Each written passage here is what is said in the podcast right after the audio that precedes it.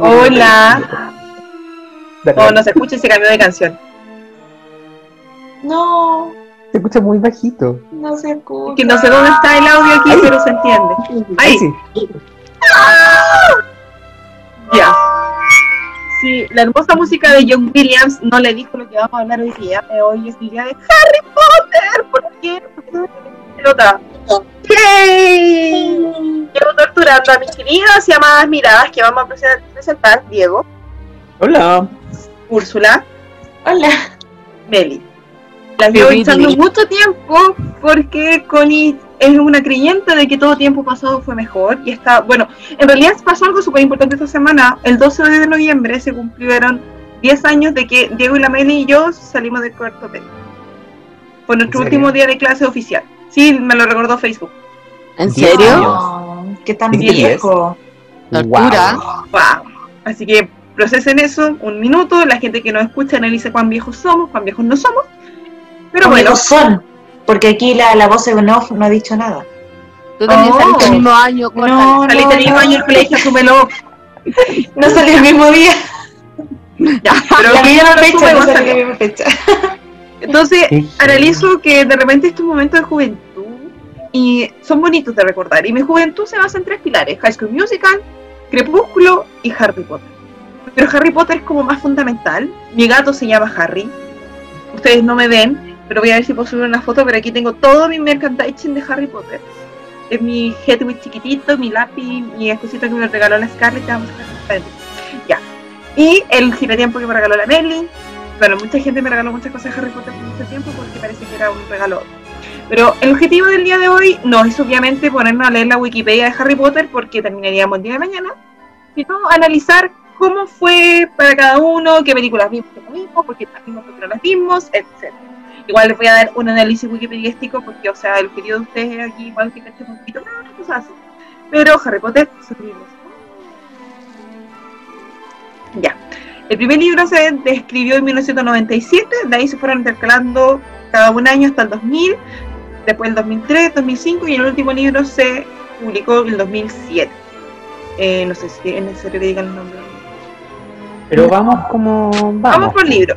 Y las películas se eh, partamos como por el principio, con La Piedra Filosofal, que el libro se publicó en 1997 y la película se estrenó el 2001. Yo voy a contar, yo al principio cuando no tenía la menor idea de los libros, o sea, yo, yo por ejemplo cuando estaba en la universidad como que tenía muchas compañeras que habían leído los libros antes de ver las películas. No sé si a alguien le habrá pasado eso, yo encontré que eso era como muy gringo, porque era como muy colegio gringo que lo hicieron leer el colegio, el libro antes en el colegio, así como cuando iban como en cuarto básico, y era como Es que No. En el colegio en el que íbamos, hacía el Harry Potter antes. Sí, Sí, Sí, pero piensa que el libro se publicó en pero 97. post- pero la película en post 2001. película, sí, Post película, post película, Con sí, película, pues. Estáis hablando un- de una persona que en tercero básico empezó a leer el libro o con los ocho años lo conocía. Ojo, no sé, porque mi hermano, que es cuatro generaciones antes que yo, la, lo hicieron leerlo en el Alicante, Pero qué tan, aquí quedan años. en séptimo, a- en séptimo, o sea, yo iba como en, en cuarto, tercero. Cuando, cuando yo iba en película. cuarto medio, Ah, cuando iba yo en cuarto, o sea, en cuarto medio, cuando iba en cuarto básico, me acuerdo que una chica que en séptimo octavo estaba leyendo la piedra filosofal. Me acuerdo Sí. perfecto esa cuestión, porque dije, Claro, "Ay, ¿quién vi? Pero película, película. En cambio, sé, por ejemplo, que los niños, obviamente que en, en Inglaterra y en otras partes empezaron a leer los libros primero porque se entiende. Pero acá en Chile era difícil analizar como, bueno, aparte que acá en Chile tenemos un problema de que los libros son muy caros. Totalmente. Entonces un libro tiene que, que hacer película, por ejemplo, y ahí viene otra, otra de, de mis anécdotas con Harry Potter, un libro tiene que ser popular como para que la gente pueda acceder a él, ¿cachai? Si no, es difícil como, ¡ay, es que encontré esta joya de libro que me acabo de comprar a 20 lucas en la Antártica! Es complicado. Nadie nunca. Nadie. Nadie. Entonces, yo cuando No. empezó a salir la primera película fue como. eh, No me acuerdo que no la fui a ver al cine, nada. Y ya en cuarto básico la vi en como en típicos como viernes de película en, la, en un VHS pirata. Y ahí vi la primera película y ahí fue como, lame, lame, lame con la vida. Me la traté de conseguir para que mis papás la vieran y desde ahí los obligué a ver cada película en el cine, pero no leer los libros. Ahí vi el- La Cámara Secreta, El Prisionero de Azkaban y El Cáliz de Fuego. eso ya como séptimo. Y el cáliz de fuego, eh, o sea, en séptimo me acuerdo que estos típicos días como que no tenéis nada que hacer, porque es como que se está terminando el año, me fui a encerrar a la biblioteca, no era una niña muy Ujú. popular, y me puse a leer la piedra filosofal y ahí fue como, bueno, lo amo. Y ahí empecé mal. Pero como les digo, en este país los libros son muy caros y en mi casa no había plata para comprar libros. Entonces nosotros teníamos que esperar que la señora de la feria te trajera los libros más baratos para poder comprarlos. Y yo, yo todas las semanas corría a la feria y le decía, ¿cómo trajo los libros? No. Yo, entonces, ya la cámara secreta me la regalaron esa Navidad. El prisionero de Azkaban lo leí en el del colegio y lo tuve que devolver después. Quería decir algo a eso. Como, como hablaste del libro pirata, solamente quiero transparentar que aquí, como que dicen que yo soy la mirada ilegal y aquí estamos hablando de piratería pura de libro. Qué feo. Y- pero si yo te mandé un meme el otro día, yo es como, yo hago las cosas legales y aparte no sé hacerlas.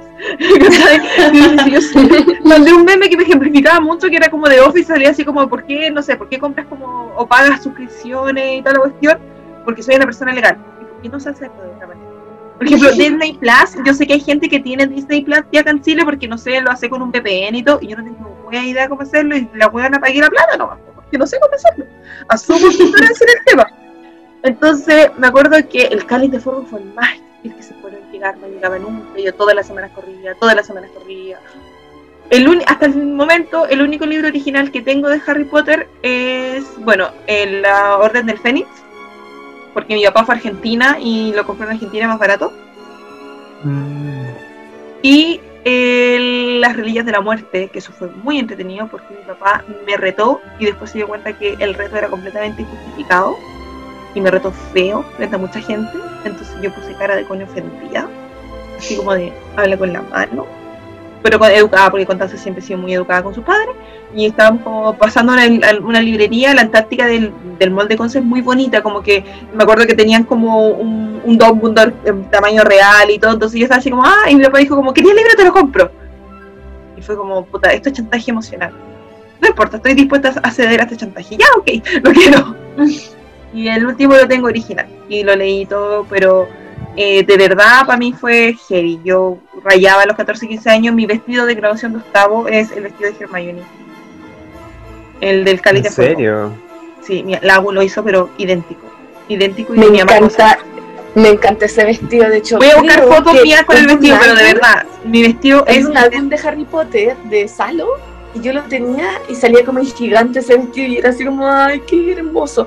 Y Nosotros con la iba nos la- pasamos en esa foto para copiar el vestido. Bueno, no nosotros, la lo hizo. en la de, en la de, en la de Salo. Lo Sí. voy a buscar porque no recuerdo el vestido. Yo lo hice. Yo me Yo- acuerdo de yo- rosado y esponjoso. Úrsula, no lo recuerdas porque es rosado. Claro, entonces, ese fue mi vestido de graduación de octavo. Mi mamá me lo hizo de verdad, así como, pero. Ay, ya me acordé, sí. Y no, no lo alcancé. Sí, no, no me gusta. Así que ese fue Sí, es muy rosado. Eh, mi gato se llama Harry. Y el 2007, que creo que lo hablé en otra parte, que fue la primera vez que yo fui a la biblioteca de Santiago. Cuando se. Harry Potter, que el último libro de Harry Potter se publica el 31 de julio del 2007. Para los que no saben, el 31 de julio es muy importante porque es el cumpleaños de Harry y ese cumpleaños de J.K. Rowling. Uh, Entonces, por eso justo se publicó en esa fecha y fue cuando abrieron las cajas, salieron los libros y, fue el primer momento en que yo me di cuenta que existían estas comunidades como de fan y, que uno no era única en esa situación. Y ah, fue hermoso, así como gente tirando hechizos y cosas así. Me acuerdo que me compré un libro como con fotos de Harry Potter en ese tiempo, que era de la Orden del Fénix, porque era la película como coetánea. Y fue hermoso, fue bello y, y novedad. Y me acuerdo que fue horrible porque no podía leer el libro, yo no sabía leer inglés, tenía una amiga que leía inglés y la buena me amenazaba con spoilearme. Porque ella ya lo estaba leyendo y todo, y yo tuve que esperar hasta febrero para que se lea en español. Cosas de traductores, pues. deja el gremio tranquilo, querido. Y por ahí, ¿cuál- ¿qué otro momento o, o momento freak o raro tuve en ese aspecto con Harry Potter? Aparte que lloraba, que veía las películas, que me emocionaba mucho. Eh, creo que hasta ahí llegué por lo, por Hoy lo que me sabéis que tengo y te lo podría regalar porque como que a ti te gusta más que a mí en verdad. Como que si- siento que cuando yo era más chico, ya voy a hablar de mí ahora. A mí como que me gustaba más Harry Potter, pero como que cuando terminó como que ya no me importaba tanto. Entonces como que filo, pero co- coincidió que cuando se estrenó la última, última, última película, yo estaba trabajando en el cine.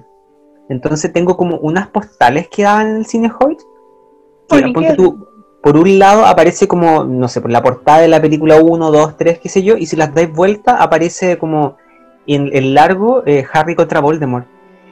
Que aparecen todos los personajes como en la pelea de The Hogwarts. Sí. Te podría regalar eso, onda, si los juntáis todos se forma eso y si no tenéis por otro lado como las portadas de las películas. Qué hermoso. Lo voy a buscar porque está en la casa Maipú. Oh.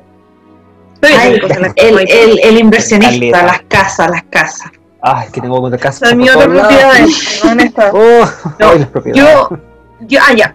Me acuerdo que en ese tiempo, yo, no sé, yo, yo tengo Una pregunta propiedad. seria e importante. Yo tuve internet el 2005, pero era ese internet que te conectaba como desde las 9 de la noche en adelante y los fines de Del semana. teléfono. Sí.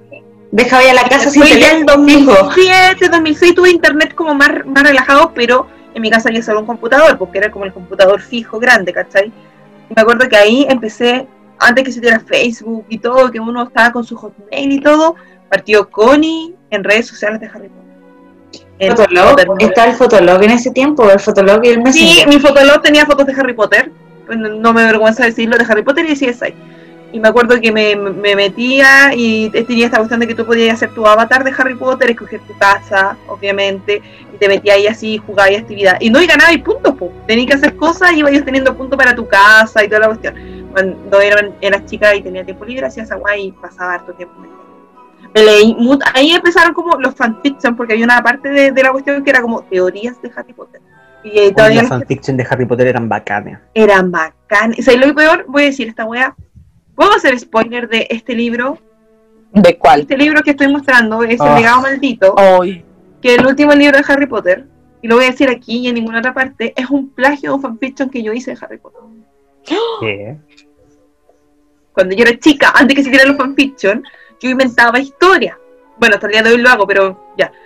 Y en ese tiempo la única persona que sufría era mi prima, a la cual yo le iba contando todo lo que hacía y ella lo escribía o yo lo escribía, ¿cachai? Y yo ahí inventaba una historia donde Voldemort tenía una hija y todo, pero mi historia era como más, más truculenta todavía. Y cuando estoy leyendo esta web fue como, ¡esta no me plagió!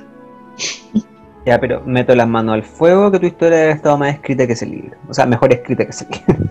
Que ese Era libro más está muy entretenido. mal escrito. Tenía romance y cosas así, así que era más entretenido. Yo. bueno, ¿Alguien más quería contar su historia como con Harry Potter? Porque yo tengo que hacer una pregunta súper importante. Ya, cuente su historia con Harry Potter. Ya, sí, porque es muy importante. Ya, no, ¿Cuál fue lo que yo... yo, historia con Harry Potter? yo mi historia es, pucha, un poco así como la del Diego, que yo partí, claro, yo siempre he sido como de, la, de las piratas, por si no se han dado cuenta, y claro, yo en esa época compraba los VHS pirata, entonces fue como ya pasaba siempre como viendo qué VHS estaba como de moda, qué cosa, y la, como la recomendación típica del, del vendedor, y era como ya ve esta, yo bueno, ya será. Vi Harry Potter 1, porque no me sé el nombre, lo siento, entonces yo digo los números. La 1, la 2, la 3 en VHS. Ya me gustó la película, sí, era como este mundo de magia, todo porque encima todo esto éramos chicos. Y Harry tenía casi la edad de nosotros en esa época, era como dos años, tres años mayor que nosotros, entonces era como, te podías identificar muy bien con él y soñar un poquitito que también podía llegarte a sacarte, te podían llamar, porque claro, aquí te dicen como que los hechiceros no se mezclan con los muggles, que se llamó nosotros que no los no magos. Entonces, si ese mundo podría ser, y nosotros como somos no magos, nunca nos enteramos de, de Howard, de Ho- Howard. Entonces, Hogwarts. Entonces, es como que ya sí, podéis soñar abiertamente todo. Encima que existía tanto la representación de una figura femenina y una figura masculina. Entonces, era, si tú eras mujer o hombre, tenías una representación dentro de la película. Entonces, que también Hermione, que era la chica, eh, que igual haya sido como bien chora, inteligente, y es como, puta, igual yo lo ayudo, aparte de que yo no vengo de un linaje de mago, igual soy bien chora y soy incluso más inteligente que ustedes. Entonces igual era como bien chora también el personaje, toda la historia. Después conforme con eso, los personajes fueron creciendo junto con nosotros, entonces muchas historias como subtramas eran parecidas como las historias de nosotros, lo que íbamos viviendo, entrar a un colegio nuevo, tratar de encajar, compañeritos, algunas peleas, grupitos, después como estos bailes, romance, entre medio, todo eso. y iba como muy creciendo con nosotros. Yo las, creo que tres últimas películas las fui a ver al cine, pero las fui a ver más que nada por una tradición de que yo vi desde la 1, entonces tenía que terminar mi ciclo con Harry Potter. Nunca me leí los libros porque nunca me llamó la atención, porque me gustaban las películas, pero nunca fui tan fans. Entonces, no, y más encima, bueno, yo en ese tiempo no era re floja para leer y era como un libro de 500 hojas, no, con cuál me leo las de 200 páginas que me obligan en el colegio. Entonces no te voy a leer por diversión. No entendía la gente que leía por diversión un libro de 500 páginas. Ahora sí, me leí Ah. otro 159 tiene la Orden del Fénix. Eterno ese libro. Por eso, entonces era como, yo no entendía en esa época, ahora sí, sí lo entiendo, de hecho también me he mamado libros súper grandes, pero claro, era como, no, ¿por qué, por qué se castiga a esta gente? Si, si el, el colegio te manda a leer un libro mensual y te castiga, y caché el fin de semana leyéndote otro libro, no. Entonces por eso yo nunca leí los libros, más encima que a mí también soy de las que si se lee el libro no se ve la película o al revés, porque las pocas películas y libros que he leído, que han sido como dos creo, eh, me han decepcionado tanto las películas que de repente yo digo, pucha, este libro me gustó tanto que dejémoslo así. O esta película me gustó tanto, dejémosla así tranquila y no, no indaguemos más. Y eh, las últimas películas, claro, no, ya no tenía como ese, ese sentimiento y ese como, oh, es que yo puedo ser una maga y es como, no, ya, ya no. A lo más bruja, fue, no, fue. ¿cachai? Entonces, sí, sí, pues, ya más de grande podéis ser como la, la bruja, ¿cachai? bruja psicópata, pero ya no, no maga. Entonces era como, no, no estoy como en este mundo, eh, tanta hechicería, ya no me, me vuela tanto a la mente como cuando chico. Entonces, claro, fui perdiendo como un poco el romanticismo de, de, de Harry Potter. Y ya las últimas no recuerdo mucho, no tengo muchos recuerdos de las películas, de las primeras sí, porque marcaron un poco más la, la época. Y ya al final, que igual, claro, no me gustó que este Harry Potter estuviera con la Hermione, o sea, con, con la Ginny Weasley, y que Ron estuviera con la Hermione, y que salieron unos cabros chicos ya crecidos, y Harry con una cara de guagua, ya siendo papá de dos cabros chicos, era como, no, sabéis que de verdad, tres, chuta, tres niños, súper progenitor el cabro. Pero... De eh, los fecundos que le dicen. de los fecundos, claro. Podría eso haber sido otra película o no haber terminado con esa escena. Esa escena yo se la hubiera borrado porque no, no me gustaron, no lo encontré como tan ya terminemos, final feliz, toda la cosa, entonces no, no me agradó mucho. Yo creo que final. funciona mejor en el libro, porque en la película como que tuvieron que avejentar a estos cabros. Como que que se no veían funciona. como, ¿se acuerdan? yo me- Eh, Se los veían como los, cuando crecieron. Yo me acordé como, como de los programas de Don Francisco, así como los niños como con ropa más grande, ¿cachai? Fingiendo que eran doctores sí, y como qué una hermoso. cosa así. Es que Como yo, de verdad, y aquí, yo voy a, voy a, como les conté antes, yo vivía metida en foros de Harry Potter. Entonces, eh, de verdad me sé varios secretos de Transfalina. Así que Mm. pero como que se hizo un debate súper grande de cuál era la opción. Porque tenéis dos opciones. O, o puta, los achicabas y los hacías pasar por sus hijos y poníais gente grande que hacía el papel de ellos. Ah, o al revés, ¿cachai? Entonces creo que trataron de hacer esa versión así como que ellos fueran chicos, eh, no sea como que, que Harry fuera como Albus, eh, no, porque tampoco, porque en el libro te dicen que Rose, la hija de Hermione, tiene el pelo igual que los Weasley, que entonces tampoco como mucha lógica por ahí, pero entonces por eso se tomó como la, la otra decisión y porque el J.K. Rowling fue como la más que huello de que quería que pusieran el epílogo y cosas por el estilo. Lo que pasa es que bueno, ahí yo creo que vamos a tratar este tema durante el análisis, pero yo creo que un- hay varios errores que personas que leyeron los libros pueden considerar que es como, puta, como mierda le hicieron esta weá. Pero yo creo que uno de los personajes más maltratados en la película es Ginny Weasley. De verdad, el personaje Sí. de Ginny está hecho pésimo. Yo creo que, yo creo que en realidad pas- se notó mucho que esto que iban como no se pasa en Game of Thrones también.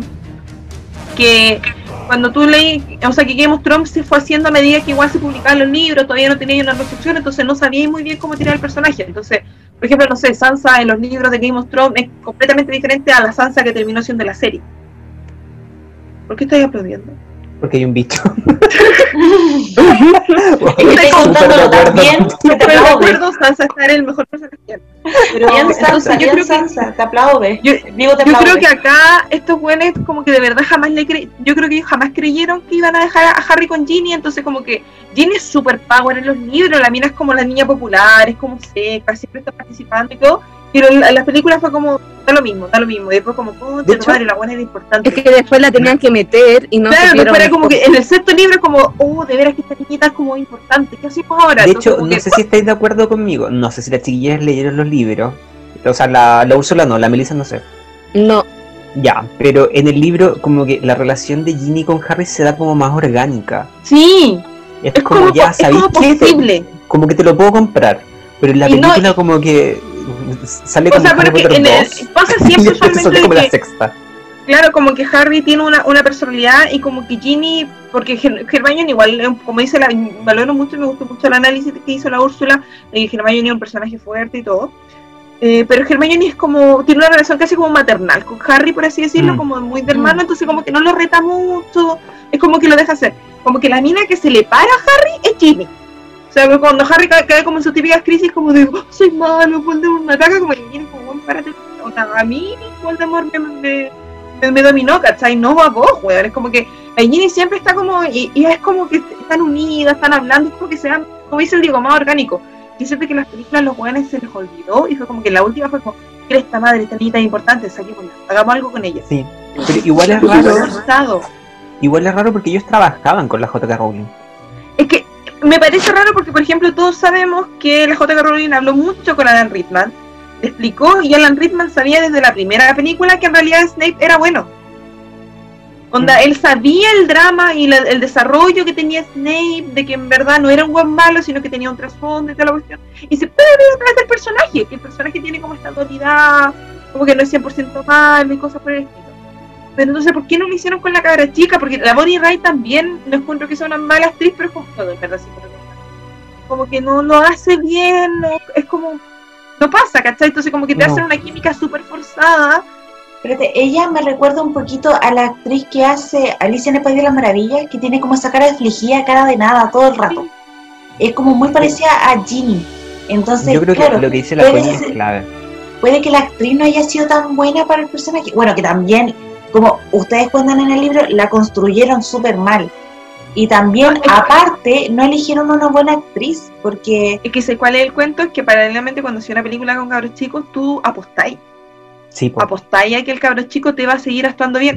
Y de verdad piensa que, a ver, cuando hicieron la primera película, que fue en 2001, bueno, el 2000, porque la película la hacen un año antes, el 2001 la estrenaron, en ese momento estaba publicado hasta el cáliz de fuego. esa es la Entonces sí. No, la, La cuarta, la del baile. Entonces sí se sabía a la larga que Harry era amigo de Ginny, pero no se sabía que iba a haber una relación. No se supo que iba a haber una relación hasta el 2005, que es cuando ya Harry y Ginny están juntos en el Misterio del Príncipe. En 2005 iban hasta, o sea, igual podían tiempo de arreglarlo, podían haberlo arreglado. Sí. Sí, sí tenían tiempo de arreglarlo los jóvenes, podían, en 2005 podían haberlo arreglado en el Orden del Fénix. De hecho, Y- no es por nada, pero no estoy seguro, pero la Ginny creo que ni siquiera aparece en El prisionero de Azkaban. Hablemos de la película. dos frases.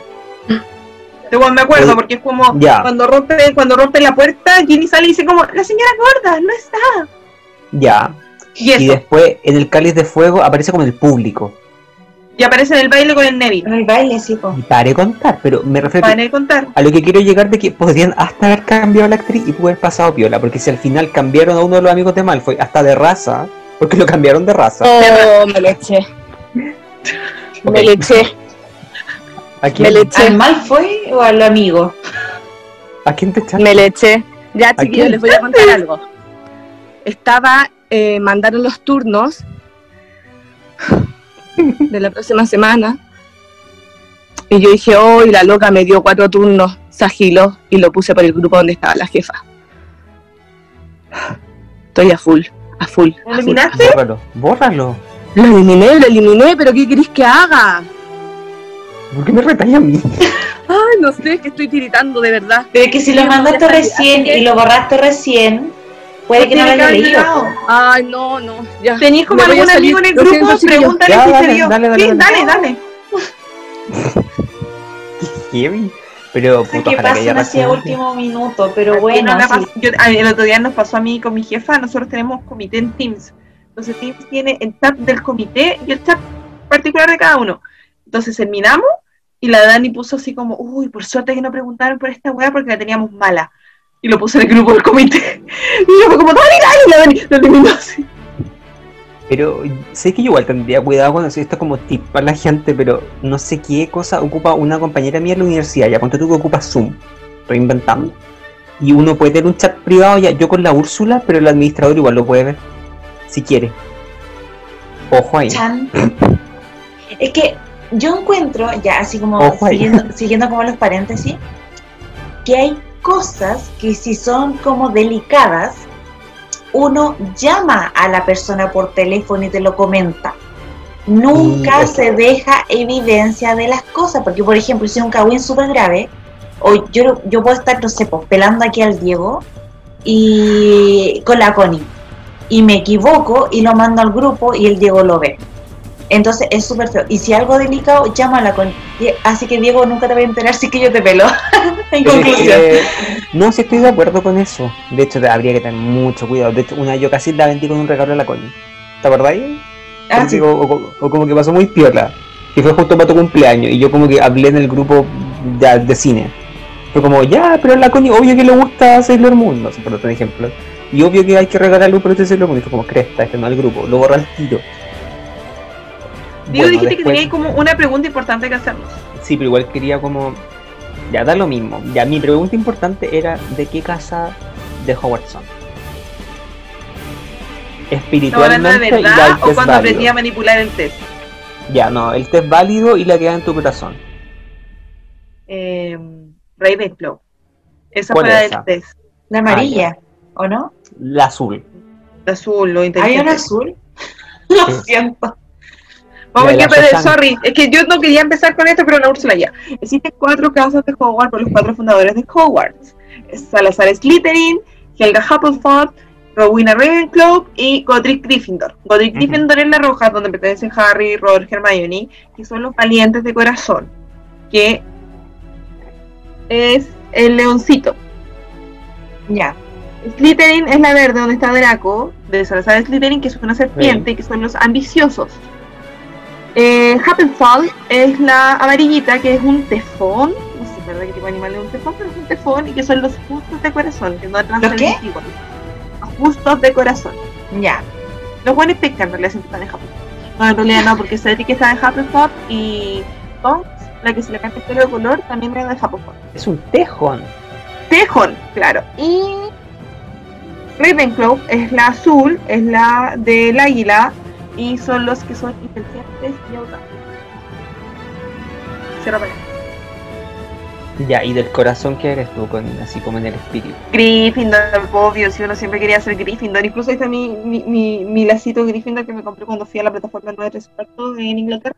Pero sí, pues yo quería ser Ay, es Gryffindor, como pero lindo, mira. es un tejón. Sí, como que lo amo, quiero ser el Es como mitad zorrillo y mitad. Nutria. nutria, no sé. Sí, Espérate, el tejón era el amigo de, de las crónicas de Narnia. Nunca, ese es otro Sí. tema a conversar, las crónicas de Narnia. Ahí salió un tejón. Oh, bueno, ah, eh, el canal. Nunca terminé de leer. ¿Cuántas crónicas de Narnia leyeron? Yo leía El sobrino Todas. del mago, Bueno. El caballo y su niño, El león, la bruja y el ropero y El príncipe Caspian. Yo las leí todas. Ya, Harry Potter. Silencio incómodo. como silencio incómodo. ¿Y tú, Úrsula, alguna vez te identificaste con alguna casa siquiera? ¿O eres como de las que iban a ver películas nomás? Así como, ya que. Puta, es que lo que pasa es que, es que yo encuentro que mi, mi opinión quedó chica al lado de ustedes, porque ustedes así como, ay, que en el estudio, que el test y la cuestión. Yo veía, como les dije, yo veía las películas, me gustaban y todo, y los protagonistas estaban en la, en la roja, entonces yo era de la roja porque eran los protagonistas. No, pues, sí. yo te voy a Si yo me este- identificaba con otro color, yo salí de la película. O sea, ser Úrsula, la tú me vas a decir ahora que tú no sabes cuál es tu patronus. No, obvio que no. ¿A dónde? Que Porque quede claro. Me acuerdo que era oficial el test, pero no me acuerdo dónde lo saqué. El de Pottermore. El de Potter. Bueno, si quieren me lo pueden mandar y mientras tanto que grabamos yo lo hago y les digo No, si eso vamos a hacer. soy. Eso- vamos a eso hacer ahora. Úrsula. Lo estoy buscando, Úrsula. Se lo estamos mandando claro. por el link. O sea, es que Claro. no podemos seguir sin esta, si no solucionamos esta duda. Claro, como yo les digo, yo claro, porque el protagonista era de, de Harry Potter, estaba en esa casa, era como obviamente yo quería ser de esa porque quería actuar en la película y quería ser, ser la protagonista. Bonito, lo voy a enviar a ti. Igual en realidad ser eh, el aguadita de las... O sea, no, siento que los libros no es tan terrible, porque los libros como lo de las casas es más transversal. Como que tú ves que la gente compite en diferentes casas y todo. Canta la agüita que hace Dumbledore al final, que siempre le da los puntos a Gryffindor, y como que las casas están felices porque como que, oh, ganaron, y todo eso da lo mismo. Pero mm, en las películas es súper sesgado, es como si no eres Gryffindor, no eres nada. Y los de Slytherin son evidentemente malos. Y es como, weón, no tiene que ser así. ¿Alguien vio como.? No, ya creo que fui el único de acá que vio a Harry Potter Musical. ¿Cómo? Ya, a mí me encanta que como es un musical de Harry Potter, amateur. O sea, yo una vez, paréntesis, en el Mundo Amateur, vi una película que hicieron que era como la vida de Voldemort, Ya, amateur, pero estaba bien hecha. que era como la zorra, parece que era como muy bacán. Sí, y era como muy bueno los efectos y toda la cuestión, y hablaban incluso los idiomas correspondientes del lugar, era como... ¡Qué cool! Ya, no, esto es una cuestión que está en YouTube. A la fecha lo pueden ver, está con subtítulos y todo. El, el Harry Potter es Darren Criss. Ok, Es importante. cambió. Es importante. Pero, pero, pero en weón. esa época era como pre-Glee, tenía ese afro gigante que tenía él, bueno, ya no importa. La cosa es que allí es como súper exagerado todo, porque pues, igual es como una parodia en verdad, pero, Obvio. pero es chistoso, porque ponte tú, onda, Ron, viste que los libros se copa comer, Sí. entonces cada vez que entra una escena aparece como con un tablerón gigante, ponte tú, ¿cachai? Como con cualquier tontera, porque es como que siempre está comiendo. Siempre te comiendo los libros. Y los del Slytherin como que solo hacen bromas pesadas, como que empujan gente y son como los bullying, ¿cachai? Porque eso es Slytherin como en las películas, como no, es que ellos son los malos.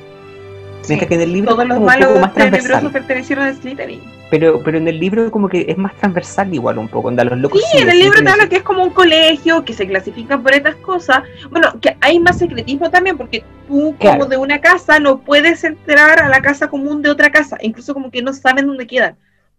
Sí. e incluso Harry lo ocupa porque Harry logra meterse a la de Slytherin la vez que toma la poción multijugo y que se hace pasar por Crap y Sí. Ahí logra conocerla, pero ya ahí la conoce. Y ahí sabemos que la de Slytherin queda debajo de un lago, una cuestión así, pero nunca tampoco te aclaran dónde queda la, caja, la casa de Hufflepuff, porque en el libro entran a la de Ravenclaw una vez, que es cuando están buscando la diadema, Sí, entran a la de Slytherin esa vez que Harry se mete, pero nunca entran a la de Hufflepuff, incluso no sabe dónde queda. Sabe dónde quedan las de Gryffindor, porque ellos van siempre. ¿Cachai que hay un, hay un fanfic que es muy bueno que lo escribió una loca chilena, la Francisca del Solar. Solar, no sé, ya es una escritora chilena. El fanfic yo lo conocí como el 2005, 6, y lo imprimí entero, aún lo tengo. Tengo como así unos libros de este forado, porque son así gigantes. Y se supone que eso pasó como entre el Harry Potter 5 y el 7, porque aún no salía el 6. Ah, ya. Es el libro sexto y es perfecto. Es perfecto. Ni me hago cargo de esto, es perfecto. Entonces ahí me acuerdo que iban a las casas, o sea, a, la- a las salas comunes, ¿cachai? Y la de, y la, y la de Hufflepuff, que yo dije, obvio que es así. Era como, estaba cerca de la cocina. Y tú podías Oh. llegar y pasar porque eran tan confiados que no tenía contraseña. Como que tú entrabas como por una puerta nomás. Pero todas las demás tienen contraseña, pues no podía entrar.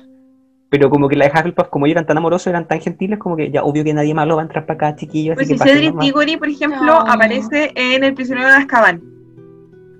Eh, le gana un juego a Harry Potter cuando Harry ve la cuestión y después le va a pedir disculpas por haberle ganado y pide que anule, anul- porque Harry estaba en esa guada de que aparecían los dementores y le bajaba como la crisis de pánico. Entonces como que Cedric va a pedir que por favor cancelen el juego porque Harry estaba muy mal, entonces considera Sí. que una victoria no correspondía, ¿cachai? ¡Qué amor! Sí, no, si de verdad la gente de es adorable. Sí, Yo no soy ese color entonces. No, Pero porque ¿cómo los de Gryffindor buscar- fuera de todo, igual los buenos eran críos, ¿cachai? Igual es como, no, Sí. Coño, puedes buscarlo tú porque como tengo el teléfono en, en inglés, me tira puros test en inglés. puta, voy a buscarlo, dame cinco. Ya.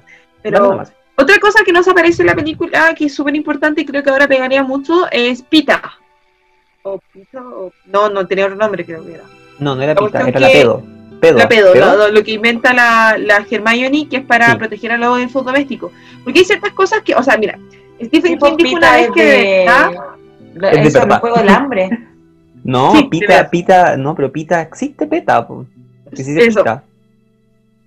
Que es de protección animales. de animales, como de la gente que usa pieles, ponte tú, o de maquillaje. Peta. Pero sí se Claro. Pita. Ya, filo. Bueno, el cuento. Oye, está en inglés la wea, pues me metí y encontré en inglés también. Como que el oficial está en inglés. es que. Ya, pero- Ya, filo. ya, volviendo al tema, eh, ¿cómo se llama esta cuestión? Eh, hay varias cosas, por ejemplo, una vez Stephen King dijo, cuando estaban como comparando en ese tiempo Crepúsculo con Harry Potter, y él decía que de verdad la imaginación de J.K. Rowling, y eso, mira, con todos los peros que tiene la mina, pero la mina creó una sociedad súper marcada, o sea, eh, tiene, un, tiene una historia, tiene historia del mundo mágico y te van contando eventos de la historia del mundo mágico, tiene un sistema de economía, tiene... O sea, de verdad es una sociedad que es súper detallada, son pocas las cosas en las cuales se cae, porque la mina inventó todos estos detalles, pero hay cosas donde van, por ejemplo, a ver, ¿qué hacen los magos antes de, de ir a Hogwarts? Es como que en verdad solamente aprenden en sus casas y en realidad son súper pocos los cargos que pueden ocupar, porque es como que trabajan en el ministerio y, y era. O son dueños de casa. Claro. Me encanta el fanfiction que, que dice que en realidad, bueno, no es fanfiction, en realidad es una teoría, en realidad los, mag, los muggles y los, y los magos alguna vez tuvieron una pelea entre los dos y ganaron los muggles y por eso viven escondidos y por eso le tienen tanto como tanta lejanía. ¿En serio? Qué cool. Y calza, pues, weón, calza porque están escondidos, a la larga viven como bajo tierra, por así decirlo, porque el Ministerio de Tierra queda como en el subterráneo. Sí. Y, y a pesar de tener, claro, porque con una, hay un- una cuestión que se llama cómo debería haber terminado, donde como que es, es Snape hace como el giratiempo mucho y vuelve, y, y no, no, que Snape aparece porque es como que sabía que lo iban a matar, bebe como un veneno anti serpiente y como que están en la pelea y Snape lo mata con una pistola y dice como armas como son tan efectivas.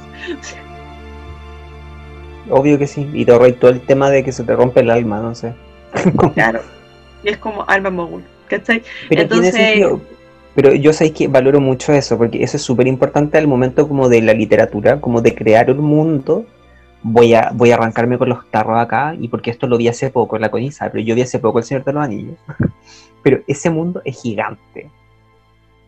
Vasto, con idiomas, con política. Incluso yo creo que ese es el punto, lo- que donde gana con los... Por ejemplo, en Game of Thrones, el weón lo hizo, pero fue pajero y no creó los idiomas.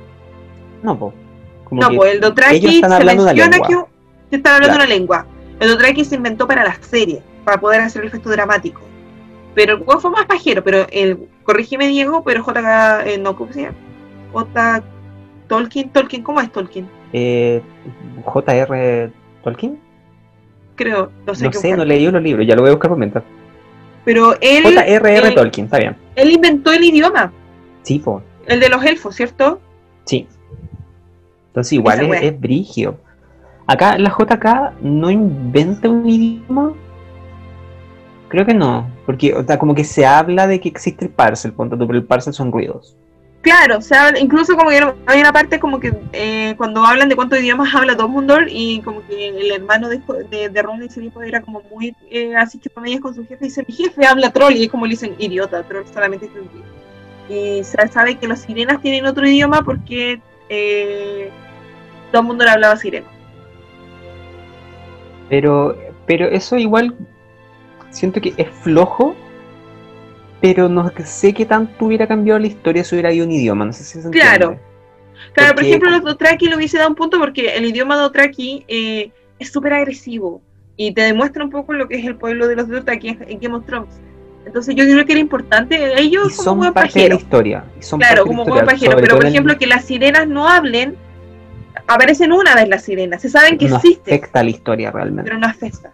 Que los trolls tengan otro idioma tampoco afecta. No, aparecen nada. Entonces, ¿lo encuentro flojo? Sí, pero en verdad no afecta. Entonces, como que se Incluso la, la mina ha cre- por ejemplo, yo me acuerdo que en ese tiempo, eh, paréntesis, aparte de Harry Potter, la mina escribió eh, Animales Fantásticos, ¿dónde encontrarlos? Que en verdad no es un- la película que está haciendo ahora, sino que es una enciclopedia de. Es, el libro que escribió Scamander sobre los animales, Sí. con las anotaciones de Harry y Ron. Y que es muy divertido, por ejemplo, sale como el basilisco. No, los basiliscos están extintos y Ron por al lado, como, "Ni- ¿estás loco? Así como, acromántula, a nivel de peligrosidad 5 y Ron le pone como 20.000. ¿Cachai? Así como con los Ah, no sabía que era así entrete. Sí, era como si tú rayaras tu libro. Está Quidditch a través de los tiempos y los cuentos de Miller Bardo. Y en ese tiempo yo me leía toda la enciclopedia de Harry Potter, entonces me ponía a leer como las demás cosas y todo. Y después también lo amplió, sobre todo cuando hizo Animales Fantásticos y se identifica que hay otras escuelas de magia, porque en ese tiempo, cuando tú leí Harry Potter, estaba Hogwarts, eh, la de la, de la corte, no me acuerdo cómo se llamaba, La Bobatum, Bobatons, Perdón, la y Domfra, que era la de los húngaros. sí. Pero con esta cuestión, cuando hizo Animales Fantásticos y asumió que había magos en América, empezó e inventó cada escuela en Latinoamérica eh, y en América. ¿Cachai? Incluso como que, no sé, como hay una en México que queda debajo de una de las pirámides. Sí. Entonces, ya es una cuestión que yo ya, ya me fui. Ya es como ya, ok, ok, para, con- no, esto ya no, no puedo meterme acá. ¿Cachai? Lo otro sí me lo sé, me leí los, los enciclopedias, me leí todos los magos de acá para allá y toda la cuestión, todas las familias de aquí, todas las familias de allá. Entonces, esta gente tenía Harry Potter por Yo Pero- quería mencionar un pequeño Dale. paréntesis. Hice, mientras tanto, mientras que ustedes estaban conversando apasionadamente de la película, un test de Antena 3, que es como el canal de España. Y Ah, me ya. salió que soy de Gryffindor. Por supuesto que eres Gryffindor, Úrsula. Eres Gryffindor. Totalmente. ah. No, Y yo eso- creo que soy como Ravenclaw. Ra- Ravenclaw.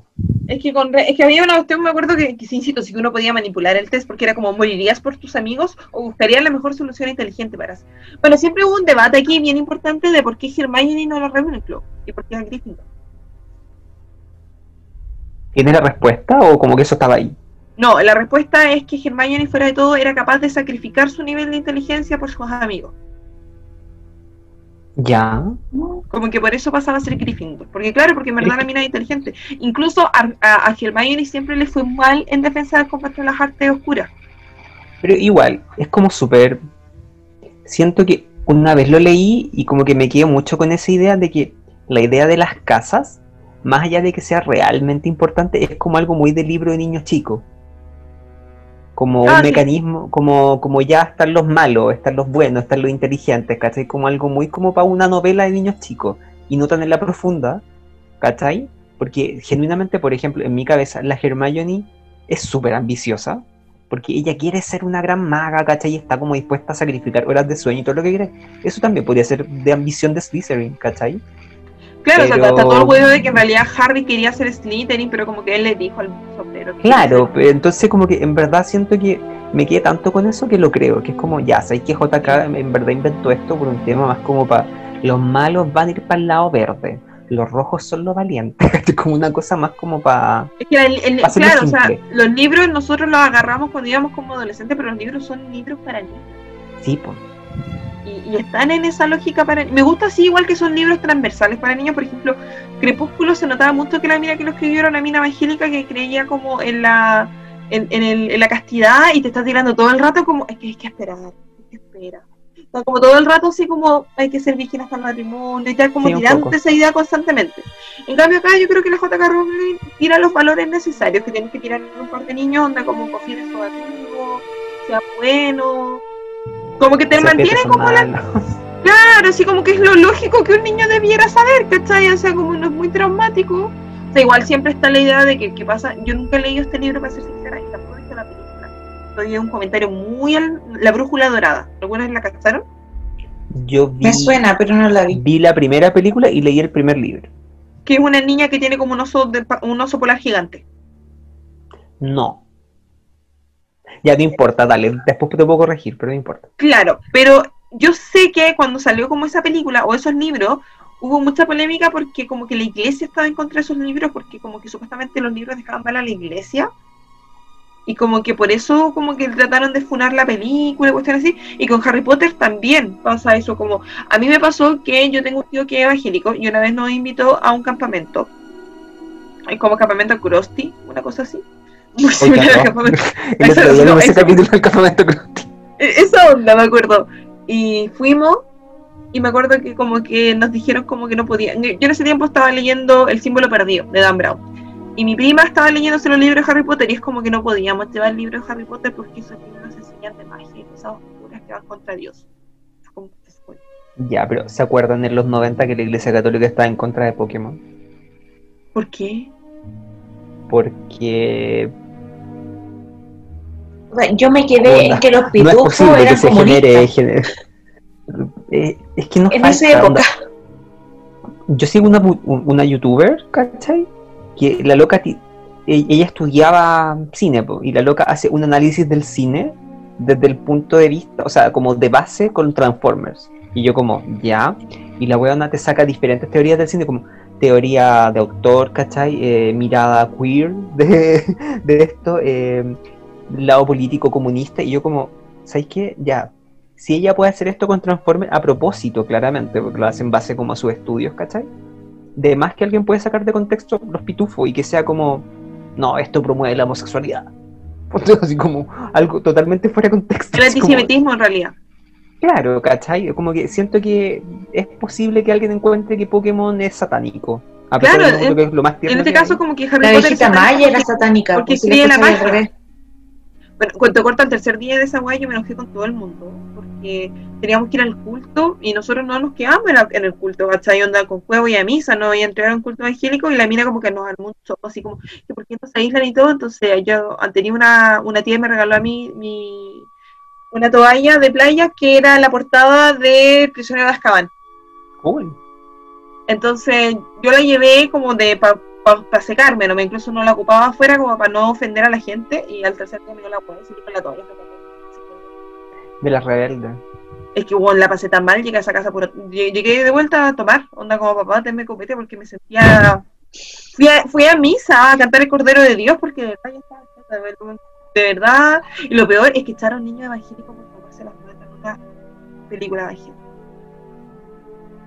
O sea, como que un día era noche de cine, y yo dije, ya, bacán, como normalidad. En fin. Y salimos y era como una película cristiana y fue como, chao. Y me fui a acostar no, no fui, ¿cachai? Y en la mañana como que vino un auto a buscar a niños que habían sido expulsados por comportamientos comportamientos indebidos. ¿Vieron ese documental que siempre lo recomiendo porque es una película de terror? Que se llama como Campamento Jesús. Ya, esta weá era así. Ya. Yo recomiendo ese documental, pero veanlo con la mente súper abierta porque en mi cabeza es una película de terror, es terrible. Pero habla como de un campamento como... Ven que los gringos como que eh, tienen como varias religiones, pero esto en mi cabeza yo lo codifiqué como evangélicos, pero como muy extremos. ¿Ya? Y hay como niños de por medio, porque eso es un campamento para niños. Entonces igual es como... Pasan cosas, ¿cachai? Como que los niños les llega como, como cuando se iluminan, ¿han cachado? Y como que gritan y como que... Es súper raro. Yo vi, eh, acá era en esa onda, por ejemplo, por ejemplo, punto uno, la piscina no podía ocuparla hombres y mujeres. Mira, no es que yo quisiera ir ahí, uh, ganarme la... Ahí tenías que bañarte con, si eras mujer tenías que bañarte con short y con polera, no con traje de baño. Por supuesto. Y puta, ya en, en mi drama era que, no sé, pues yo tenía 18, 17 y el Pablo tenía 12, entonces, puta, igual me da lata que mi hermano se bañara con puros hombres solo y no con nosotras, pues, ¿cachai? El Pablito se quedaba afuera, no se podía bañar y todo. Era, y tenía que trabajar en la cuestión, o sea, a mí mi tío nos vendió así como, chiquillas vengan y ustedes pueden ocupar la cabaña y la piscina. No, pues la weá era que como, siempre que voy como a la iglesia, que mi tío me lleva como en buena onda, que mi tío igual es como súper respetuoso con eso, como que ellos tratan de convertirte. Así como, pero tú, ¿por qué estás en la otra religión? ¿Por qué no te vas conmigo? Y es como, weón, para, no, no, ¿cachai? No me voy a convertir con ustedes. Y, teníamos que preparar el desayuno, preparar el almuerzo, participar como en los juegos y era como, miren, tenemos tanta... Yo me acuerdo que el caballero que colindaba mi cabaña como que lloraba, cantaba las canciones y se pegaba en el pecho todos los días y estábamos como, ya una vez como ya, ya vayamos al culto como para no apoyar, las minas tiraban el piso, así como, como que, que Dios les estaba hablando y era como, bueno, de verdad, ¿qué tipo de psicotráficos están tomando y que nos comparten con gente que está aburrida? Y de verdad arrancaba así, de verdad era ya no, mal, así como... Campamento Jesús es como un poco eso. Yo lo vi, estaba en Netflix hace como años atrás, estoy hablando, porque el, el- el documental debe ser como el 2004. Es antiguo, igual yo lo vi como el 2013, 14.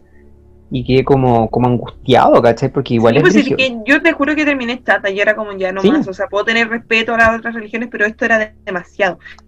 Y ahora las veces que fui, la última vez que fui a la, a, a la misa, a la iglesia, que fue cuando se bautizó mi prima, ya fui porque ella me lo pidió y toda la cuestión, siguen con esa hueita como de transformarse y Sí, todo. no siempre dije. Y, yo- y la cuestión era como tal, y yo le dije a mi mamá, mamá, si la gente sale con ropa roja acá y esto se transforma en contra de la criada, yo voy a huir. Yo me voy. Yo voy a huir a Canadá y nadie me va a ver. Es heavy. Pero bueno, esa es nuestra salida de eso, pero eh, al final de cuentas los magos no van al colegio. No realmente. Y de hecho, igual me dio lata porque, si no mal recuerdo, cuando ese mapa de la otra escuela apareció en Pottermore, sitio que yo descubrí como el 2012, porque una profe mía era fanática de Harry Potter.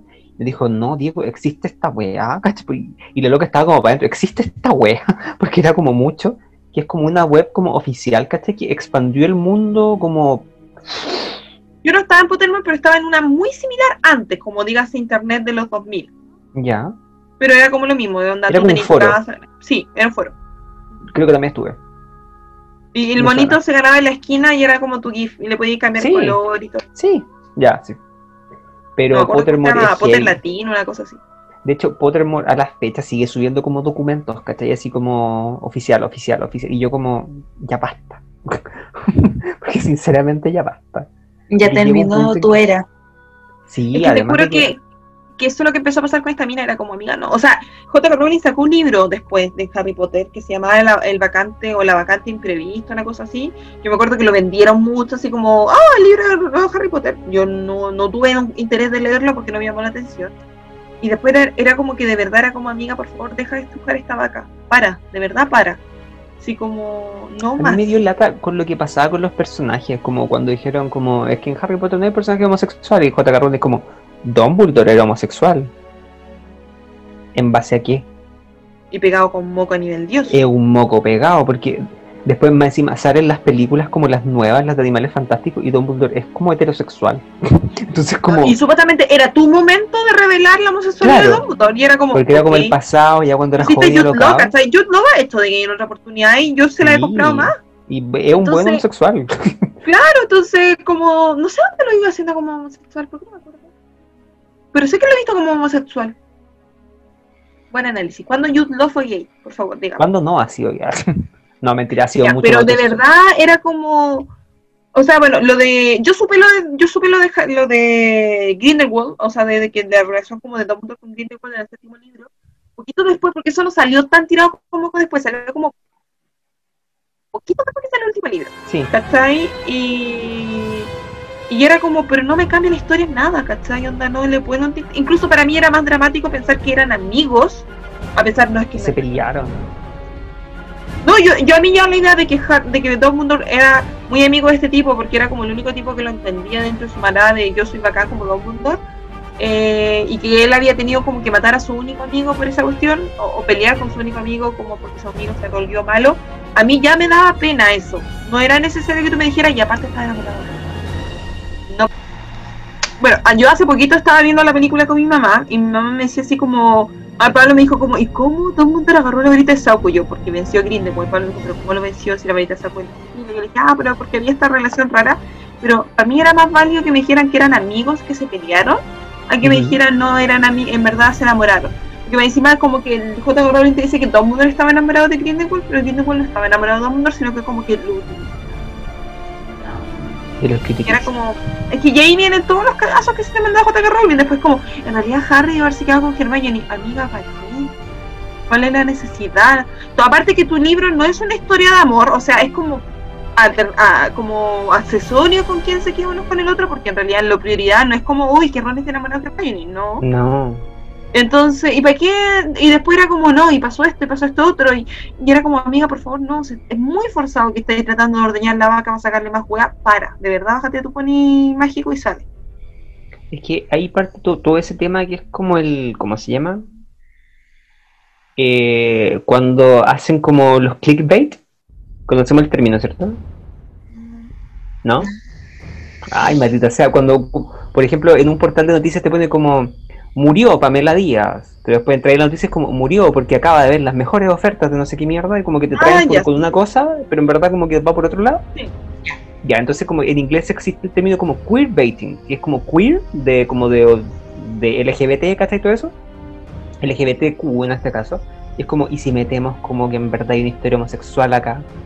Pero en verdad no la hay. Pero atraís como a cierto público que Es sí como, te oh, voy a hacer la obra, bueno, no, queríamos porque si seguimos hablando con esto, Diego y yo vamos a terminar, Sí, nos vamos no, a ir ya a la vez. Entonces vamos a ir por película. Primera película, La Piedra Filosofal. ¿Quién nos gustó? ¿Quién no nos gustó? Úrsula.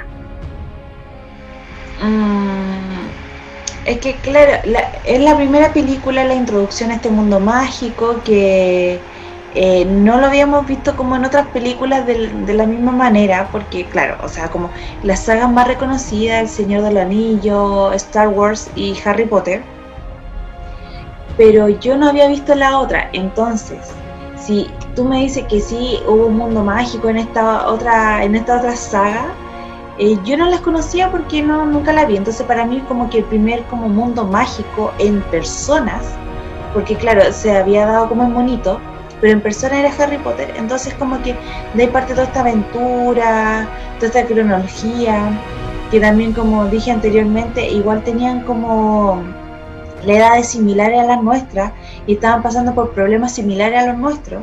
Entonces, igual era, fue como una identificación con estas películas. Eh, y claro, pues obviamente me gustó prácticamente todo porque era algo nuevo que no había visto antes con una historia, eh, una película que igual si bien es súper larga, tení como niño tuve la concentración para verla completa, más de una hora y media. No me acuerdo. La vi como el No 2002. sé. Esto es como un resumen cortito, un análisis cortito de cada película, porque si no después vamos a terminar hablando muchito. Así que, eh, Diego, ¿cuál es tu impresión de La Piedra Filosofal? Eh, Piedra, yo- película del 2001, estrenada, dirigida por Chris Columbo, es el mismo tipo que dirigió también la, la Cámara Secreta y que dirigió películas muy family friendly, como Pablo por Siempre, Jumanji. Mi Pobre Angelito. Sí, Jumanji. ¿Sí viste? Eh, Rent. entonces, películas muy family friendly y todo. Sí. Y el libro salió en 97. A mí, yo la vi en el colegio, la vi cuando iba en tercero básico, me acuerdo perfecto. Me llevó el Guille. Me acuerdo que me encantó, al Guille también le encantó, a las fechas se acuerda mucho de eso. No, como que para mí no 39. fue. Ya, para mí no fue tan icónico como, como para él. Supongo que le afectó más como papá, pero para mí como que no fue tan tremendo. Y la recuerdo, igual la he visto ya más adulto. El problema es que me he dado cuenta con el tiempo es que no me gusta Christopher Columbus porque Chris Columbus porque siento que es como demasiado family friendly. La película es como muy de pendejo. Yo sé que es para pendejos, sinceramente lo sé. Pero a veces siento que es como media tonta. Pero al mismo tiempo, no sé si has leído, bueno, la leíste La Piedra Filosofal. Sí. Es un libro como muy de pendejo, muy de niños chicos. Es como leer papelucho, pero como eh, inglés. ¿cachai? Claro, es como Igual- peluche, pero es mágico. Entonces, Pero igual como siento que, que tiene frases icónicas. Sí, porque no es una mala película, pero como que ya no la respeto tanto porque siento que ya no engancho como con la trama, porque es como muy de niños. Sí, A mí me pasó que eh, yo la vi en el colegio, fue la primera película que vi Harry Potter, me... ¡Fua! ¡Fua! Y después cuando leí el libro fue cuando me bajó este amor por empezar a leer con Harry Potter. Y yo creo que es lo valorable. Yo antes era como, o sea, no es que no me gustara leer, siempre, yo no, lo puedo decir con honor, jamás no me leí un libro. Ah, no, Tom Sawyer me leí el principio y el final, pero fue el único. Todos los libros del colegio yo siempre me los leí. Eh, me gustaba leer, pero jamás me agarré así como, oh, voy a leer un libro porque yo quiero. El primer libro que me leí así como de, quiero leerme este libro yo aparte fue La piedra filosofal y todos los de Harry Potter. Me encanta y me da ternura. Y hay ciertas frases para mí que son icónicas, así como la, la aparte para el elenco son icónicas, como una vez le preguntaron al elenco cuál era su, su frase favorita. Y Emma Watson dice que su frase es como, voy a acostarme antes que se le ocurra todo plan para que nos maten, o peor, que nos expulsen. Porque siento que refleja muy bien el personaje. Y Ron dijo que su frase era la respuesta esa que era como, tiene que ordenar sus prioridades. Entonces, igual le guardo ternura por ser la primera y me encanta porque en la Orden del Fénix hace un momento súper dramático cuando Hermione dice Voldemort y todos como ¡Ah! Hermione dijo Voldemort y Hermione dice Voldemort en la piedra filosofal pero nadie se acuerda de eso. Y lo dice como súper fresca de Sí, pues. cuerpo como Voldemort va a matarte y como que después en la, eh, en la Orden del Fénix como que casi se le coge, se le cae como el alma por decirlo y es como amigo ya lo dijo y me encanta ver la versión extendida porque es mucho más bonita y tiene mucho más detalle y está muy bien hecha. Los efectos siento que han envejecido súper bien. Hay versión extendida. Sí, hay versión extendida, como con más parte. Bueno, te cuentan como un poquito más de, de- del trauma de Harry con los tíos y toda la cuestión. Ah. Pero claro, es una película para los chicos, ¿sabes? Como ver, es como ver mi pobre angelito. El mismo que chalequito que- rojo. Siento que hasta las partes dramáticas que apareció con los tíos son como hasta chistosos de repente. Sí, ¿cachai? y eso que en verdad no era chistoso, ese era un niño Claro, como que en el libro es más dramático, mientras que la película es tan family friendly que en verdad como que no, no alcancé como a generar, por lo menos a mí me pasa que yo no alcanzo a generar como algo dramático. No. Eso. Después tenemos La Cámara Secreta, publicada en 2002, mismo director, y el libro del 98. La Cámara Secreta a mí fue la primera que yo fui a ver al Sí. cine. La fui a ver sola con mi papá porque mi mamá y el Pablo fueron a ver el Planeta del Tesoro. Y me gustó, me acuerdo que con el, mi papá no se quedó dormido, así que corro que un punto a favor. Bueno, mi papá se quedó dormido en las últimas Harry Potter, pero acá no, y mi papá los dos no gustó y como que mi papá se asustó. Hay una escena muy bacán cuando matan al basilisco que si la película fuera en 3D se venía la raja. Y como que el basilisco así como ¡ah! y le pega como a la pantalla, esa escena es muy buena, me gusta. Em, también hay una versión extendida de, esa película. Esta me gusta, creo que me gusta un poquito más que la piedra filosofal porque toma un poquito un lado más oscuro. Eh, te muestra esta idea de que Harry es un poquito más diferente a los demás, que se agradece. Eh, porque Harry empieza a tener como estos traumas y todo eso, y eso se, se entiende. Y lo que no me gusta es como un poquito el personaje de Hermione. O sea, bueno, me gusta cómo se empieza a ver toda la discriminación a los sangre sucia y todo. O sea, obviamente, yo creo que no hay que tener dos dedos de frente para captar que Harry Potter tiene una gran inspiración en la Segunda Guerra Mundial. Onda, Voldemort es Hitler, discrimina a las personas que tienen una raza diferente Claro. y los quiere matar. Y él mismo pertenece a esa raza ocultamente, igual que Hitler. Es como muy obvia la, la metáfora. Entonces, como aquí, cómo se muestra de que a pesar de que el mundo aquí ha cambiado, igual todavía está este sesgo de discriminación hacia Hermione por parte de Draco. Siento que es muy bueno igual que lo traten, igual se trata como suave, pero se ve como bien. Y siento que eso no me gusta mucho, siendo que Hermione es mi personaje favorito de toda la saga, siento que acá como que se le trata poco. Cosas del libro que se ven y que no se ven en la saga, siento que es como un poco el trauma que vive Ginny. Porque Ginny de verdad, o sea, no solamente es como que el basilisco esté, ¿cachai? En el libro te muestran que matan a los gallos y Ginny después aparece llena de la sangre de los gallos, de las plumas de los gallos. Eh, es como más evidente que el basilisco ataca gente, entonces eh, que Ginny sea responsable de eso, en la película pasa como muy piola. En cambio, en el libro es como heavy de verdad que, que Jenny se quite la culpa, por así decirlo, de, de oye, yo, yo hice todo esto porque mataba a los gallos, para que no matara al basilisco. De verdad, mandaba al basilisco a matar a ciertas personas. Entonces, era como más fuerte en, en lo que hacía el basilisco en realidad. Tipo, de las traumatizadas en el fondo, porque igual más encima era como.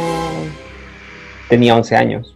Sí, como que heavy. Ginny te explica después en la Orden del Fénix cuando Vold- Harry está como con esta duda de cómo Voldemort me asume, Voldemort no, le dice, bueno, tú no tenías idea lo que es que el ocupe tu cuerpo y no, no acordaste de nada.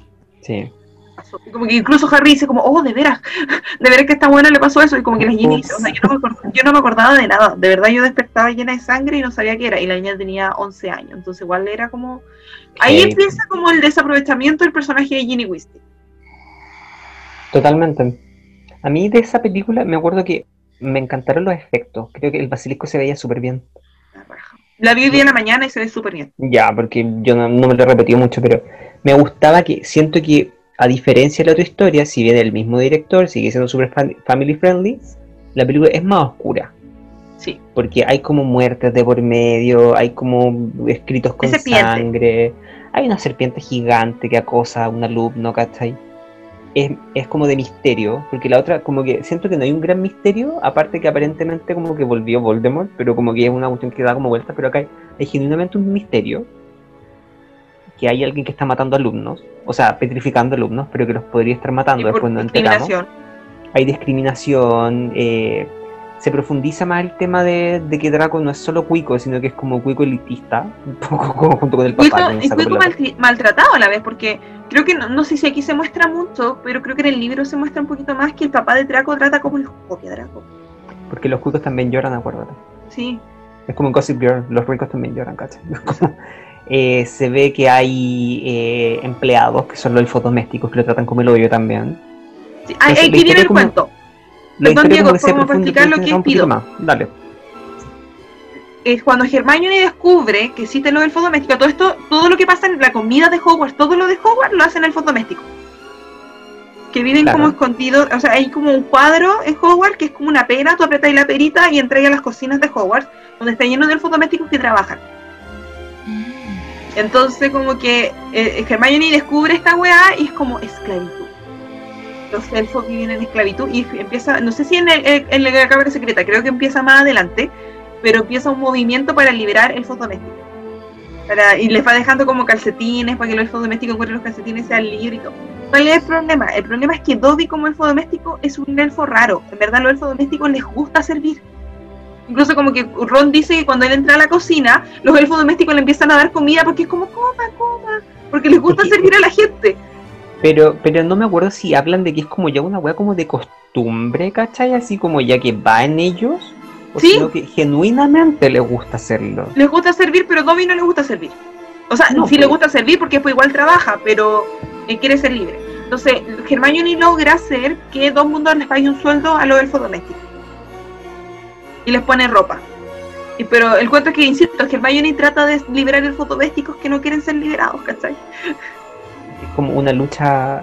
Como que siento que eso también tiene algo como de real, pero no recuerdo cuál puede ser el equivalente. Filo, no me acuerdo, pero siento que lo he visto como en algo, así como estáis luchando para liberar. No sé. Puta, no sé. ay, ya, Es que como tratemos de hacer que los pandas se reproduzcan y son los pandas los que no quieren reproducirse, ¿cachai? Pero los pandas son los flojos. Que a todos nos gustan los pandas, pero ¿qué se le puede hacer? Son flojos. Claro, ¿cachai? Entonces, eso es lo que, que se, se pierde aquí. Y ahí, bueno, y aquí aparece lo del doméstico y te das cuenta que no fue la. ¿Úrsula? ¿Acaba de Eh, ser que está? ¿Úrsula?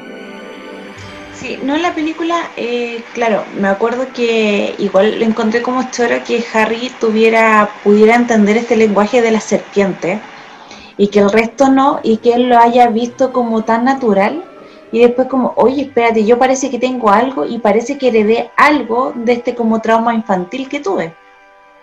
Entonces como, puta, al final sí soy más bacán de lo que yo pensaba que era, porque claro, él siempre fue este niño maltratado por su familia. Entonces que después ahí como que él entendiera que sí de, de verdad era bacán, porque todo claro lo reconocían desde la primera película y él no entendía el por qué.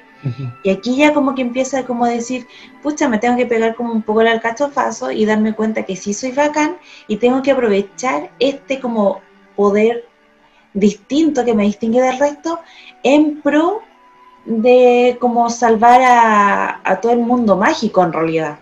Porque este, este gallo, el innombrable, como que quiere matar a todo el mundo mágico en realidad. Y su nombre es Úrsula. Di su nombre, se puede decir su vol. Su, su Voldemort, se puede decir su Voldemort. nombre. Se puede decir su nombre. su Voldemort. Eh, entonces eso, yo le encontré como bacán este como diferencia. Más encima ya le enseñan hechizos de defensa. Entonces igual es como choro, ya un poco un hechizos como más servibles, más útiles.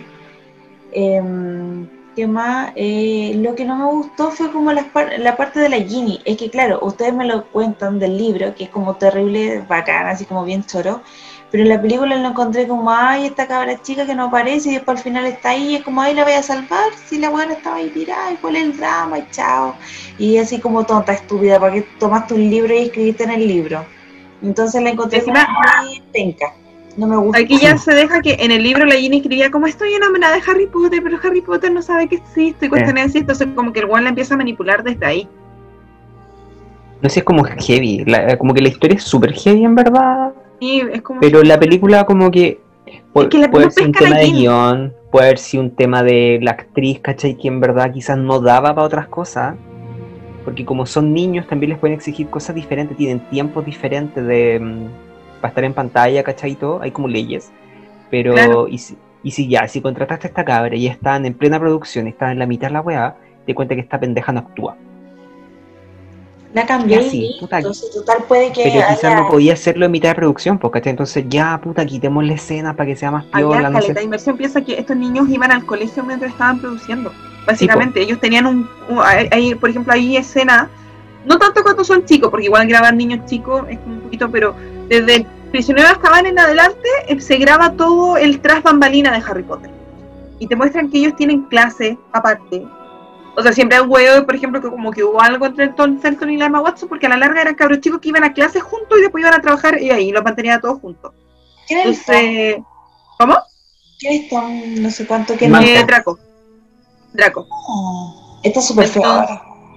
Entonces como que de verdad estaban ahí todo, todo el rato, todos juntos, todos obligados a hacer cosas. Entonces, yo creo que, no sé, y aparte igual eran, y ahora pasamos a la tercera película, que es el, el Prisionero de Azkaban, publicada en 2004, de Alfonso Cuarón, y que es como el, director, que aparte es, em- es muy bonito porque el director es mexicano y mete como varios paralelos mexicanos, por ejemplo, en una parte de un mundo le está cantando el jarabe tabateo, está como tan, na, na, na, na. Hay como un águila que es muy representativa de México, entonces metió cierto en la película, lo cual se valora. Eh, y paralelamente, Cuarón cuando le tocó, los, ya este fue como el primer, porque la película 1 fue 2001, 2002, 2004 acá ya pasaron como dos años y ¡pap! llegó como la edad del pavo para todo el mundo, estaban todos más grandes. Sí. Entonces aquí nota. creo que Cuarón les hizo como que cada uno describiera cuál era su personaje y como que la Emma Watson escribió como un ensayo de 18 páginas de quién era Hermione, Harry escribió una de una página y Rupert, eh, o sea, y Rupert Green nunca la entregó. Entonces como que los tres hicieron lo que sus personajes quieran esto. Ron jamás hubiese hecho la tarea, Harry hubiese hecho una hueá mediocre como siempre, y la Hermione hubiese, eh, hubiese hecho la fantástica. Entonces los tipos igual paralelamente estaban haciendo sus propios personajes. Y Harry está llegando. Eh, Entonces? Creo que esta película ya, por ejemplo, bueno, paralelamente, insisto, mi mamá ama Harry Potter. Hoy día mi mamá de verdad ha pasado todo el día viendo Harry Potter porque hay un maratón en HBO. Harry está Pero abres la puerta. que tengo que, espérate, tengo que estar acá. Bueno, pero como para rellenar mientras, eh, había un especial en HBO y de hecho lo han dicho en todo Twitter. De hecho, un loco dijo está empezando recién como en HBO 2 y va como desfasado, entonces hay gente que lo agarró después. Harry. Pero igual El esa media maratón, ¿cuántas horas? Y cada película casi. No, que ver todas las películas de Harry Potter. Harry te pusiste a tomar agua y te todo mojado. por- ¿cuánto- ya, pero- ¿Como cuánto dura? Onda, si te las veis todas. La, lo guardé el otro día en Instagram. Lo estoy buscando porque lo dejé guardado incluso. La maratón considerando un tiempo ir al baño. Esta película a mí me gusta, es una de mis favoritas de Harry Potter, eh, porque siento que son más adultos. Mi mamá siempre me dice que le gusta porque por primera vez Harry tiene familia. Porque Oh. aparece Sirius Black. Eh, bueno, Gary Oldman, obviamente que actúa bien porque es Gary Oldman. ¿cachai? Encuentro que su Sirius Black es súper bueno. Eh, me gusta cómo se mueve el personaje. Harry se pone un poquito más insoportable, pero al principio me, me cargaba como la actitud de Harry, pero puta, en verdad no- Harry no tiene por qué ser simpático, ¿cachai? Onda, A la larga igual es un cabro chico que tiene caleta de trauma, entonces se Y lo lavan caleta, po. Entonces, Lo lavan ya- caleta, ya lo- te suben en un pedestal y no podéis pretender ser humilde con, con eso. Claro, entonces eh, me gusta porque Hermione tiene un gato y su gato se parece a un gato. Me encanta. Entonces, no, esta película me gusta mucho, de verdad la encuentro buena. Me, me gusta la relación que Harry tiene tanto como con Lupin y que tiene con Black. Me gusta esta relación que tienen ellos de, de como de paternidad con el hijo de su mejor amigo que murió. Eh, siento que es bonita. Eh, otra vez tenemos a una Ginny que no aparece. En el libro Ginny juega hasta Quidditch. Aquí Sí. ya empieza a jugar Quidditch, entonces ya acá de nuevo Ginny como que aparece una vez. Entonces, me gusta esta, bueno, la parte primero cuando me encanta, y a mi mamá siempre me dice que le encanta cuando Harry le para el carro a la tía cuando la infla. Y esto, esto no es Chatoro, ¿Es ella? y esto no es ¿En Chatoro. serio? ¡Wow! Entonces, esta me gusta mucho, para ser sincera. Y, y cierto que es una película que se toma muchas libertades con el libro. El final de esta película es completamente distinto al libro. Es la primera película que no termina con el final de El Gran Salón. Porque termina con Harry volando en, el en la escoba nueva que le regaló Black. Ya. Pero no termina y bueno, se pierde en toda la historia que pasa con la escoba, porque en, en el libro la escoba se la regala a Sirius antes y Hermione como que la manda que la investiguen y cosas por el estilo. Entonces esta es la primera película que se salta gran parte del libro, pero aún así se ve buena y aún así mantiene como la lógica. Eso me gusta. Y, y esta es mi opinión. Y voy a buscar cuánto demoran las películas. Así que Yo, este fue el primer libro que yo leí. Me lo compré como onda, no context, así como ya démosle nomás. había visto las primeras dos y ya voy a leer tres. po.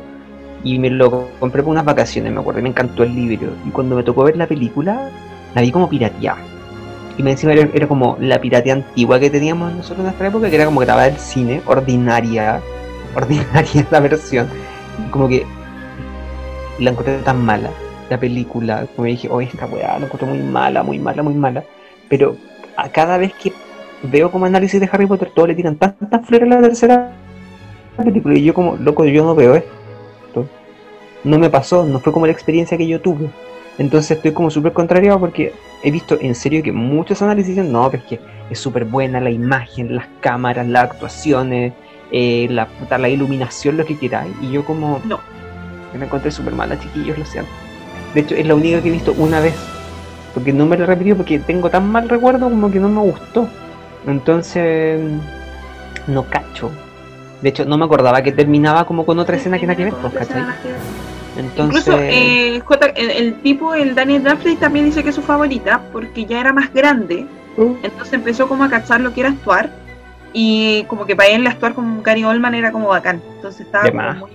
Estaba muy emocionado con eso, como que dijo que de verdad para esta película había estudiado y todo el drama porque sabía que como que ya ser el cabro chico bonito no le servía tanto.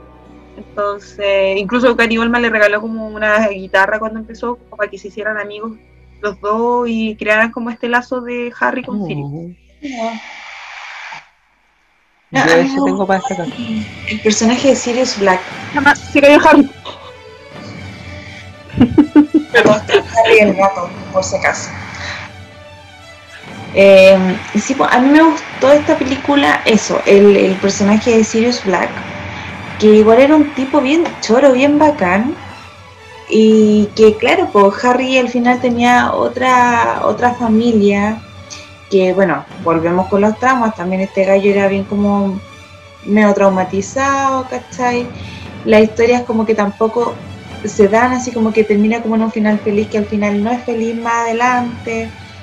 Entonces como que este niño igual que lata porque te dan algo y después te lo quitan al tiro, entonces como que te empezás a acostumbrar a tu tío, ¿cachai? Y te lo quitan así y te lo matan. Entonces como triste igual este Harry, Harry Potter. Em, pero sí, la película me gustó porque igual como les digo, eh, nosotros íbamos creciendo con los personajes, con, con ellos, porque tenemos un, una muy... tenemos poca diferencia de edad con, con ellos. Entonces igual era como están viviendo etapas que estamos viviendo nosotros en un mundo mágico, que quizá igual era como bacana en el sentido de que estudiáis hechizo, estudiáis cosas así, y no estudiáis como las materias fome que estáis viendo tú en el colegio de gente normal que camina para ir al colegio, siendo que puede ir en una escoba voladora, ¿cachai? Entonces, todas esas cosas, todos esos como dramas que le pasaban a él, eh, igual eran como bacanes, aunque claro, si que uno lo analiza en la vida real, si vivió, vivió un drama así terrible, penca, pues así. No, entonces, pero igual eh, era como ese, ese como recuerdo de que seguíamos creciendo con ellos y quemando casi la misma etapa. El punto de esta película, cosas que se perdieron del libro y que podrían haberla mejorado. Punto uno es que en el libro hay una pelea super heavy de. O sea, en el libro, en la película se pelea Ron y Hermione por el cuento de la rata. Pero en el libro se pelean los dos con Hermione y la dejan sola. Entonces, como que es súper heavy esa cuestión porque la Hermione de verdad está como con la cagada y ellos se enojan bien. Entonces, creo que igual es importante porque cuando uno empieza a tener como 12 o 13 años, tus amigos como que chicos te peleáis por puras juegas, ¿cachai? Y, y empiezan a tener, entonces siento que son muy, y eso no se ve en el libro, en, en la película, y es un punto que yo creo que se perdieron. Eh, y que otra cosa iba a mencionar que no está, que a mi mamá, por ejemplo, a mi mamá le gusta esta, pero que mi mamá, y aquí pasó a dar el paso a la otra, es que no había tanta magia. Como que me acuerdo que la AU como que me dijo que le faltó magia. Por ejemplo, en El Cáliz de Fuego, que es la que viene después, que es del 2005, dirigida por Mike Newell, que tiene otra película que se llama La Sonrisa de Mona Lisa, que es una película que a mí me gusta mucho. No es muy buena, pero a mí me gusta mucho. A mí también me gusta Caleta. Me encanta, y es de él. Y como que no tiene más películas, es como eso. Wow. Sí, wow. Y bueno, y esta película eh, parte el tiro con la escena de la, de la carpa, cuando arde la carpa y es muy grande. Sí. Eh, entonces mi mamá encanta, se me acuerdo que cuando fuimos a ver la película me dijo, ay, qué bacán, me dijo que hay como más magia, eso como que a ella le gustó el tiro. Para cerrar el cuento nomás con el prisionero de Azkaban, me encanta la escena cuando Hermione le pega a Draco. El combo en los hocico o en la nariz, no sé. Muy bien dado el combo y es muy buena y tal. Eh, y volviendo al Cáliz de Fuego, el Cáliz de Fuego, como dice la Úrsula, siento que es como la que más ejemplifica la edad porque era como yo tenía 2005, yo tenía 13, Harry tiene 14 en el Cáliz de Fuego. Y era como la más pindi porque tenía lo del baile, entonces uno tenía como bailado así como más, ah, sé, ya yo soy mi niña de Channel, no, lo voy a negar, lo asumo, hasta la comedia adolescente, a High School Musical, entonces para mí esta película tenía el baile y esa weá era como, ¡ay, baile! ¡Ah! Y por eso voy a mi mamá para que hiciera el vestido, ¿cachai? Incluso le, le veía el vestido con la Agustina partió así como, oye, Connie, copió como el vestido de Hermione. Y ya, es como que terminó haciendo la copia vestido. Pero esta ya era como, ¡ah! ¿Qué onda? Y a Harry le gusta Cho, y Cho no lo pesca, y sale mi primer amor de infancia, que es Robert Pattinson. Como llega a mí. Entonces, y vuelve Voldemort. Y la escena de donde vuelve Voldemort a mí me dio mucho Siempre me dio como, es como medio como y, y gente y, y siento que esta es como más oscura y todo, pero a mí me gusta. O sea, yo creo que la que más vería de nuevo muchas veces es el Cáliz de Fuego. Igual, el único libro que yo me he leído como tres o cuatro veces, porque me gusta caleta. Para mí por lo menos es de los mejorcitos, porque el último, el último es bacán y todo, pero es denso. Es súper denso. Y este es como, es rapidito, pasan hartas cosas y... Bien bacán, y entretenido. Yo esta película la fui a ver al cine. Dale. y solo. Porque me acuerdo que íbamos a ir con varios compañeros del colegio, pero en la película tú, no nos dejaron entrar como a la función porque estábamos con uniforme, la típica.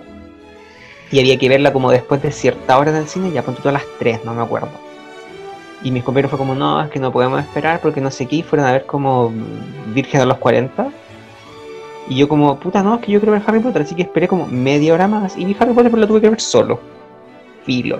Me encantó si bien se toma hartas libertades con respecto al libro o película, hay que decirlo, no es como tan de las fieles, como que no, ¿No? pero la encontré tan entretenida la película, porque es, es como una comedia romántica, un poco.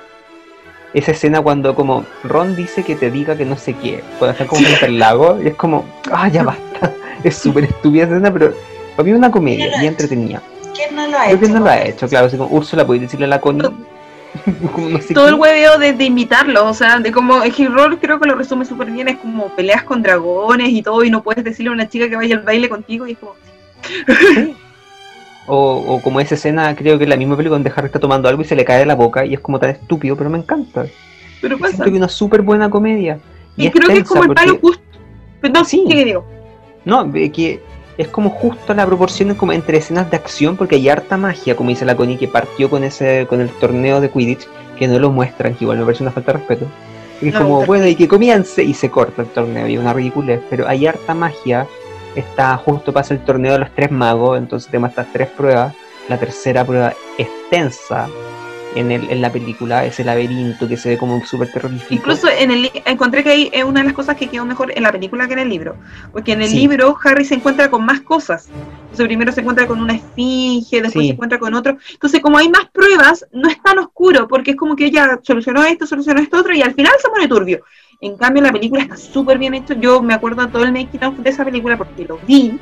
Incluso tiene escenas extra, por ejemplo, como cuando te explican cuando llega el, el grupo de rock, que es un grupo de rock que canta, o sea, no es como un grupo de rock que pegaron, sino un grupo de rock que canta canción, una Sí, canción de rock como- de como súbete tu hipogrifo, vuela por ahí, una cuestión así. ¿Cómo se llama? Y Las brujas de Macbeth. Claro, la Sí, bruja, sí, eh, y están ahí y, y lo hacen como muy bacán. Eh, lo del baile, te muestran como todo, hici- hicieron todo eso, como todo el mundo se preparó para el baile, eh, cómo se reían del pobre Ron, se salen como se reían tras de escena de él, como con el traje, todos los buenos riéndose así como porque se veía mal. Eh, o, o como se, de verdad cuando el- es- esas risas cuando él baila con la Maggie Smith son de verdad, porque los buenos de verdad se estaban riendo porque estaban bailando con ella. Entonces, aquí va el, el, punto que se me había olvidado que. Ah, que el laberinto se movía automáticamente. Sí, era De genial. verdad se movía. De verdad en algunas partes se achicaba y toda esa cuestión. Entonces. Y que Ralph Fiennes nunca habló con Daniel Radcliffe como para tener miedo y para. ¿En serio? Qué heavy. Úrsula, ¿qué opinas tú? Espérate, estoy un poquito perdida. En esta película es cuando Harry toma como unas pastillas para que le salgan branquias. Sí, Sí, esta es. Ya, esa película sí me gustó harto porque claro, te muestran como todas estas pruebas que eran caleta, carete de prueba, bien, bien extraña y que obviamente lo tuvieron que elegir a él, igual fue como, ¡ay, qué bacán que te eligieron! ¿cachai? Empezaron a salir como más personajes, está la, el personaje de la Fleur de la Cour, algo así. De la Cor. Esa Que todo cara- esto, Flor de la Cor es un ser técnicamente hablando mitológico. sí, era mitad vela. Mitad vela. Por eso era, porque en el libro te dicen que es demasiado bonita. Así como que Harry está como, bueno, es como demasiado linda y es por eso, porque su abuela era una vela que son unas como ninfas, por así decirlo, que enamoraban a los hombres. Incluso eh, el pelo de su abuela está en su varita. Pero esa era como, era bien bonita la película, claro, nosotros ya éramos adolescentes, estábamos como viviendo como las mismas cosas. Eh, este, estos romances que fueron surgiendo, igual fue como, ay, qué lindo, me gustaron casi todos los romances que se fueron surgiendo.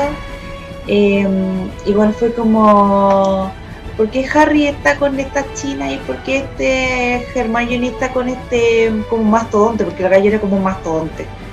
Entonces era como, ¿por qué? ¿Por qué? Si Harry tiene que estar con Hermione, no lo entiendo. Y ahí era como... Y ahí me acordé. El cuento es que de verdad les hicieron clases de baile a todos, como por durante dos meses. Y el único ¿En weón que no tuvo clases de baile fue Daniel Radcliffe, porque como el tipo tenía escenas aparte donde solamente es Harry, entonces como que todos estuvieron entrenando meses para bailar y el weón estrenó, puta, una semana con cuea. Entonces como la escena de baile de Harry no tenía que ir tan mal, pero quedó tan mal porque de verdad el weón no sabe bailar. Incluso como que el weón dice así como yo quería sorprenderlos a todos, así como que bailaba la raja y no, no lo pude No pasó. no pasó.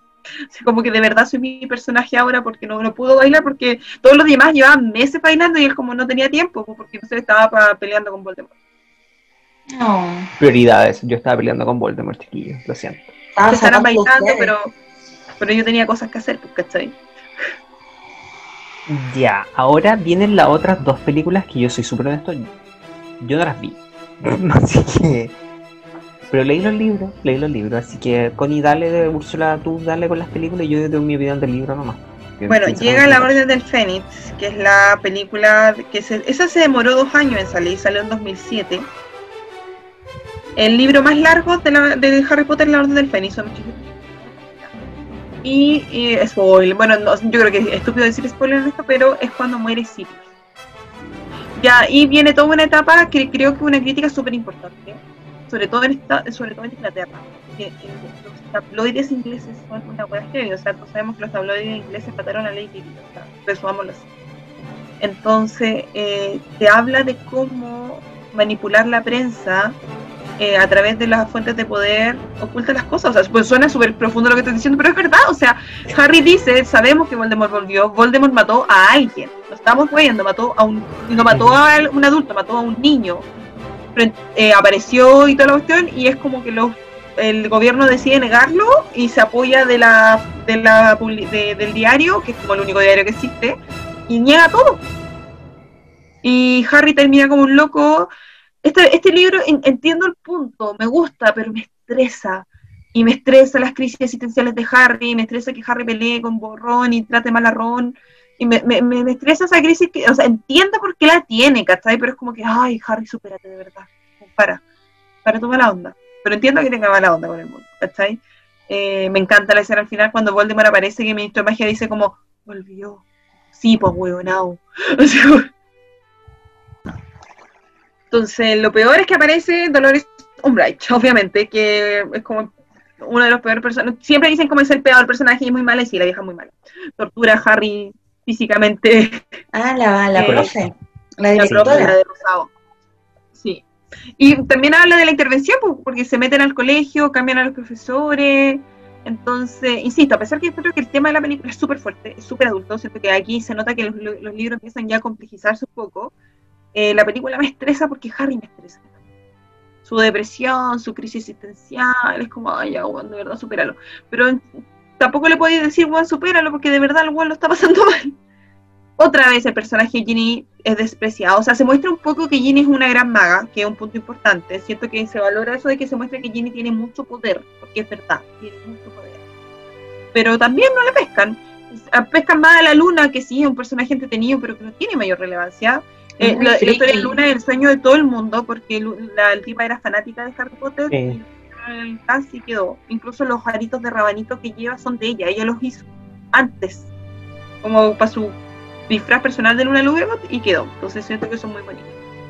Y me pasa, bueno, encuentro que aparecen muchos nuevos personajes, aparece Bellatrix Lestrange, eh, bueno, Elena Von Carter es loca, así que encuentro que lo hace en la raja. O sea, siento que supera a Bellatrix Lestrange del libro. Pero aquí me dejaron al debe porque la muerte de Sirius, y yo me acuerdo que yo no lloré con la muerte de Sirius en la película, cuando la vi. Y en- con el libro yo lloré días cuando murió Sirius. encuentro que no, está, no es tan dramática. Por ejemplo, Sirius se muere porque se cae a un, a un velo. Y en la película, en el libro te explican que es como que Harry lo ve por un lado. Entonces, Harry cae, pero no lo ve por el otro lado. Entonces como que se ve más dramático el efecto de que Sirius se fue a otra parte, en cambio como que acá se va a la nada, entonces como que aquí no fue tan terrible. Lloré cuando Harry llora y entonces, ahí está la película La fui a ver con mi padre.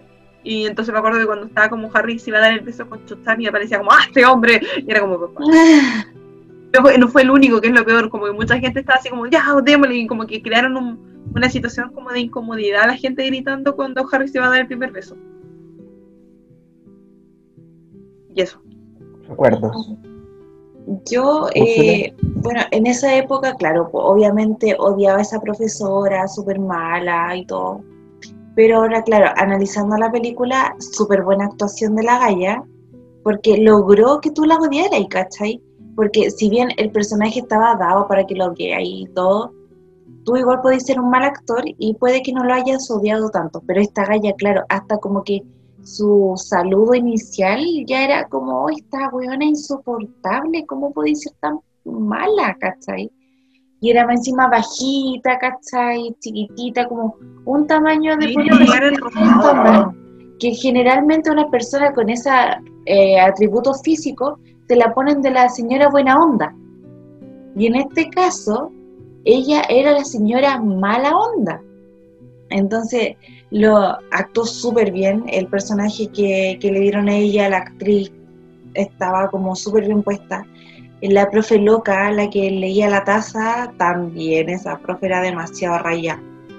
Y en esa época, bueno, esa profesora, que la encontraba muy parecida a una profesora que a nosotros nos hizo clase en la básica con la Connie, a una que no hacía religión. Ay, de. Ya, no vamos a revelar nombres, ni colegio, ni nada para guardar la, la identidad. Pero bueno, esa profesora se parecía mucho y también era media loca. Pero, y claro, pues entonces te- también te mostraron como otras cosas porque esta profesora hacía otro tipo de magia que antes no te la habían mostrado. Te mostraron como este arte mm, como turco, porque los turcos creo que son los, los que te leen el café, ¿o no? Sí, o sea, los árabes en realidad. Los árabes, bueno. No tengo idea. te, te mostraron eso ahora como una parte como de, de magia. Entonces igual quizás como a esta cultura también la podéis como meter un poquito, es como, oye, quizás en lo que se hace en tu cultura es un poco mágico, como en el mundo de Harry Potter, no sé. Entonces, Quizás no es lo único que han robado los ingleses. po. mm, Oh, Oh, ya lo robaron. Expropiado. Listo. Te iba a decir yo, ¿qué les parece a ustedes Voldemort? Porque Voldemort aparece en la cuarta película, aquí ya vuelve a aparecer, acá lo vemos pelear, Pablo ama la pelea de Voldemort con Dumbledore, que tienen en el Ministerio de Magia. Que es Es como que- al final. Yo la verdad, como, como dije anteriormente, las tres primeras películas yo las recuerdo como harto porque me gustaron mucho y tenía como esa edad. Después la, la última ya la fui viendo como por un cuento de, mm, de tradición. Como yo empecé esto, lo tengo que terminar por la tradición de Harry Potter. Pero ya no era como tan así como, ay, yo quiero ser como Harry Potter, quiero tener magia, porque ya no, no, no está en edad de, de decir, puede que me llegue el sobre de, de Howard, de Howard, ay no me acuerdo el nombre, que, que tú vayas a ser un mago elegido, ya no teníamos la edad, ya no, no fuimos los elegidos. Entonces como que, claro, yo perdí un poco como esa magia, esa como inocencia un poco de niño, porque igual eh, te- tenéis que tener un poquito de la inocencia de niño como para seguir como con este mundo mágico y amándolo, ¿cachai? Pero como que, claro, crecí un poco, me volví como un poco más fome seguramente, y ya no, no amé tanto la película como antes. Entonces, ya esta última película no, no la recuerdo mucho por lo mismo. Pero Pero, pero sí Yo me sabía que- mala. Eh, yo no vi esta película, como lo dije, pero como que van contando cosas y como que me acuerdo tan grabado de la escena y me acordé por qué. Porque resulta que en eh, como ñoño, pero en Play 2 está el juego de Harry Potter y, y la Orden del Fénix. No sé si tienen las chances de poder jugarlo, chiquillas, pero en serio es el mejor juego que yo jugué en mi vida de Harry Potter. ¿Por qué? Porque es como de mundo abierto en Hogwarts. Entonces tú puedes recorrer todo el colegio siguiendo una historia, ¿cachai? Obviamente puedes seguir la historia de la película y todo, pero ponte tú, eh, de repente vais como en los pasillos y encontráis una habitación secreta y el baño donde Harry abre el huevo de la sirena, ¿cachai? Y se escucha la canción y todo. Vais como encontrando pequeñas cosas de todas las películas, ¿cachai? Entonces súper entretenido el juego como para un Incluso fanático. creo que uno de los juegos era el que te revelaba dónde estaba la cocina de Hogwarts. Mm, De más que está, porque podéis ir al, al- al muelle, podéis ir a, la- a donde están las lechuzas, ir a varias salas de clases, ¿cachai? A no necesariamente a clases, sino como a recorrer el colegio. Es como un regalo para los fanáticos, sinceramente. Y a medida que vais descubriendo cosas dentro del colegio, vais liberando escenas de la película. Por eso que me acordaba, ahí estaba. Pero, y bueno, y al final como que el juego es la película, en sí, a- Son los actores, de hecho, se hicieron como, con, como cuando te capturan como la imagen, no recuerdo cómo se llama esa técnica. Captura de movimiento. Ya captura movimiento eso. Entonces el juego es 100% recomiendo si alguna vez lo puedes jugar en el computador, porque yo sé que se puede jugar juego de Play en computador, pero en serio, en serio, es súper bueno. Eh, El- habi- habiendo dicho eso, eh, el libro yo igual lo encontré denso, soy un poco con la Connie. Yo lo leí una pura vez, sí, lo Sí, leí en igual. esa época, 2007, 6, no sé, por ahí habrá sido. Yo, este fue el primer libro que yo me había leído el libro antes de ir a ver la película. Yo también, pero no vi la película, pero podría haberlo hecho, digamos. Pero era de los densos, pues, porque claro, el Harry venía con toda esta depresión por lo que había pasado en el 4, lo entiendo completamente, pero uno adolescente con sus propios problemas, como que tú no querías leer esta tontera. No quería sinceramente. mamarte la depresión de alguien más. Pero ¿cachai? probablemente si lo leyera ahora como más adulto, quizás podría entenderlo mejor, así como ya Es que como adulto. lógico, el tipo se aísla de la gente, se aísla de los Claro. amigos, como muy normal. vio morir gente, ¿cachai? El compadre Claro. claramente está dañado. Pero que era, La gente técnicamente hablando murió por su culpa.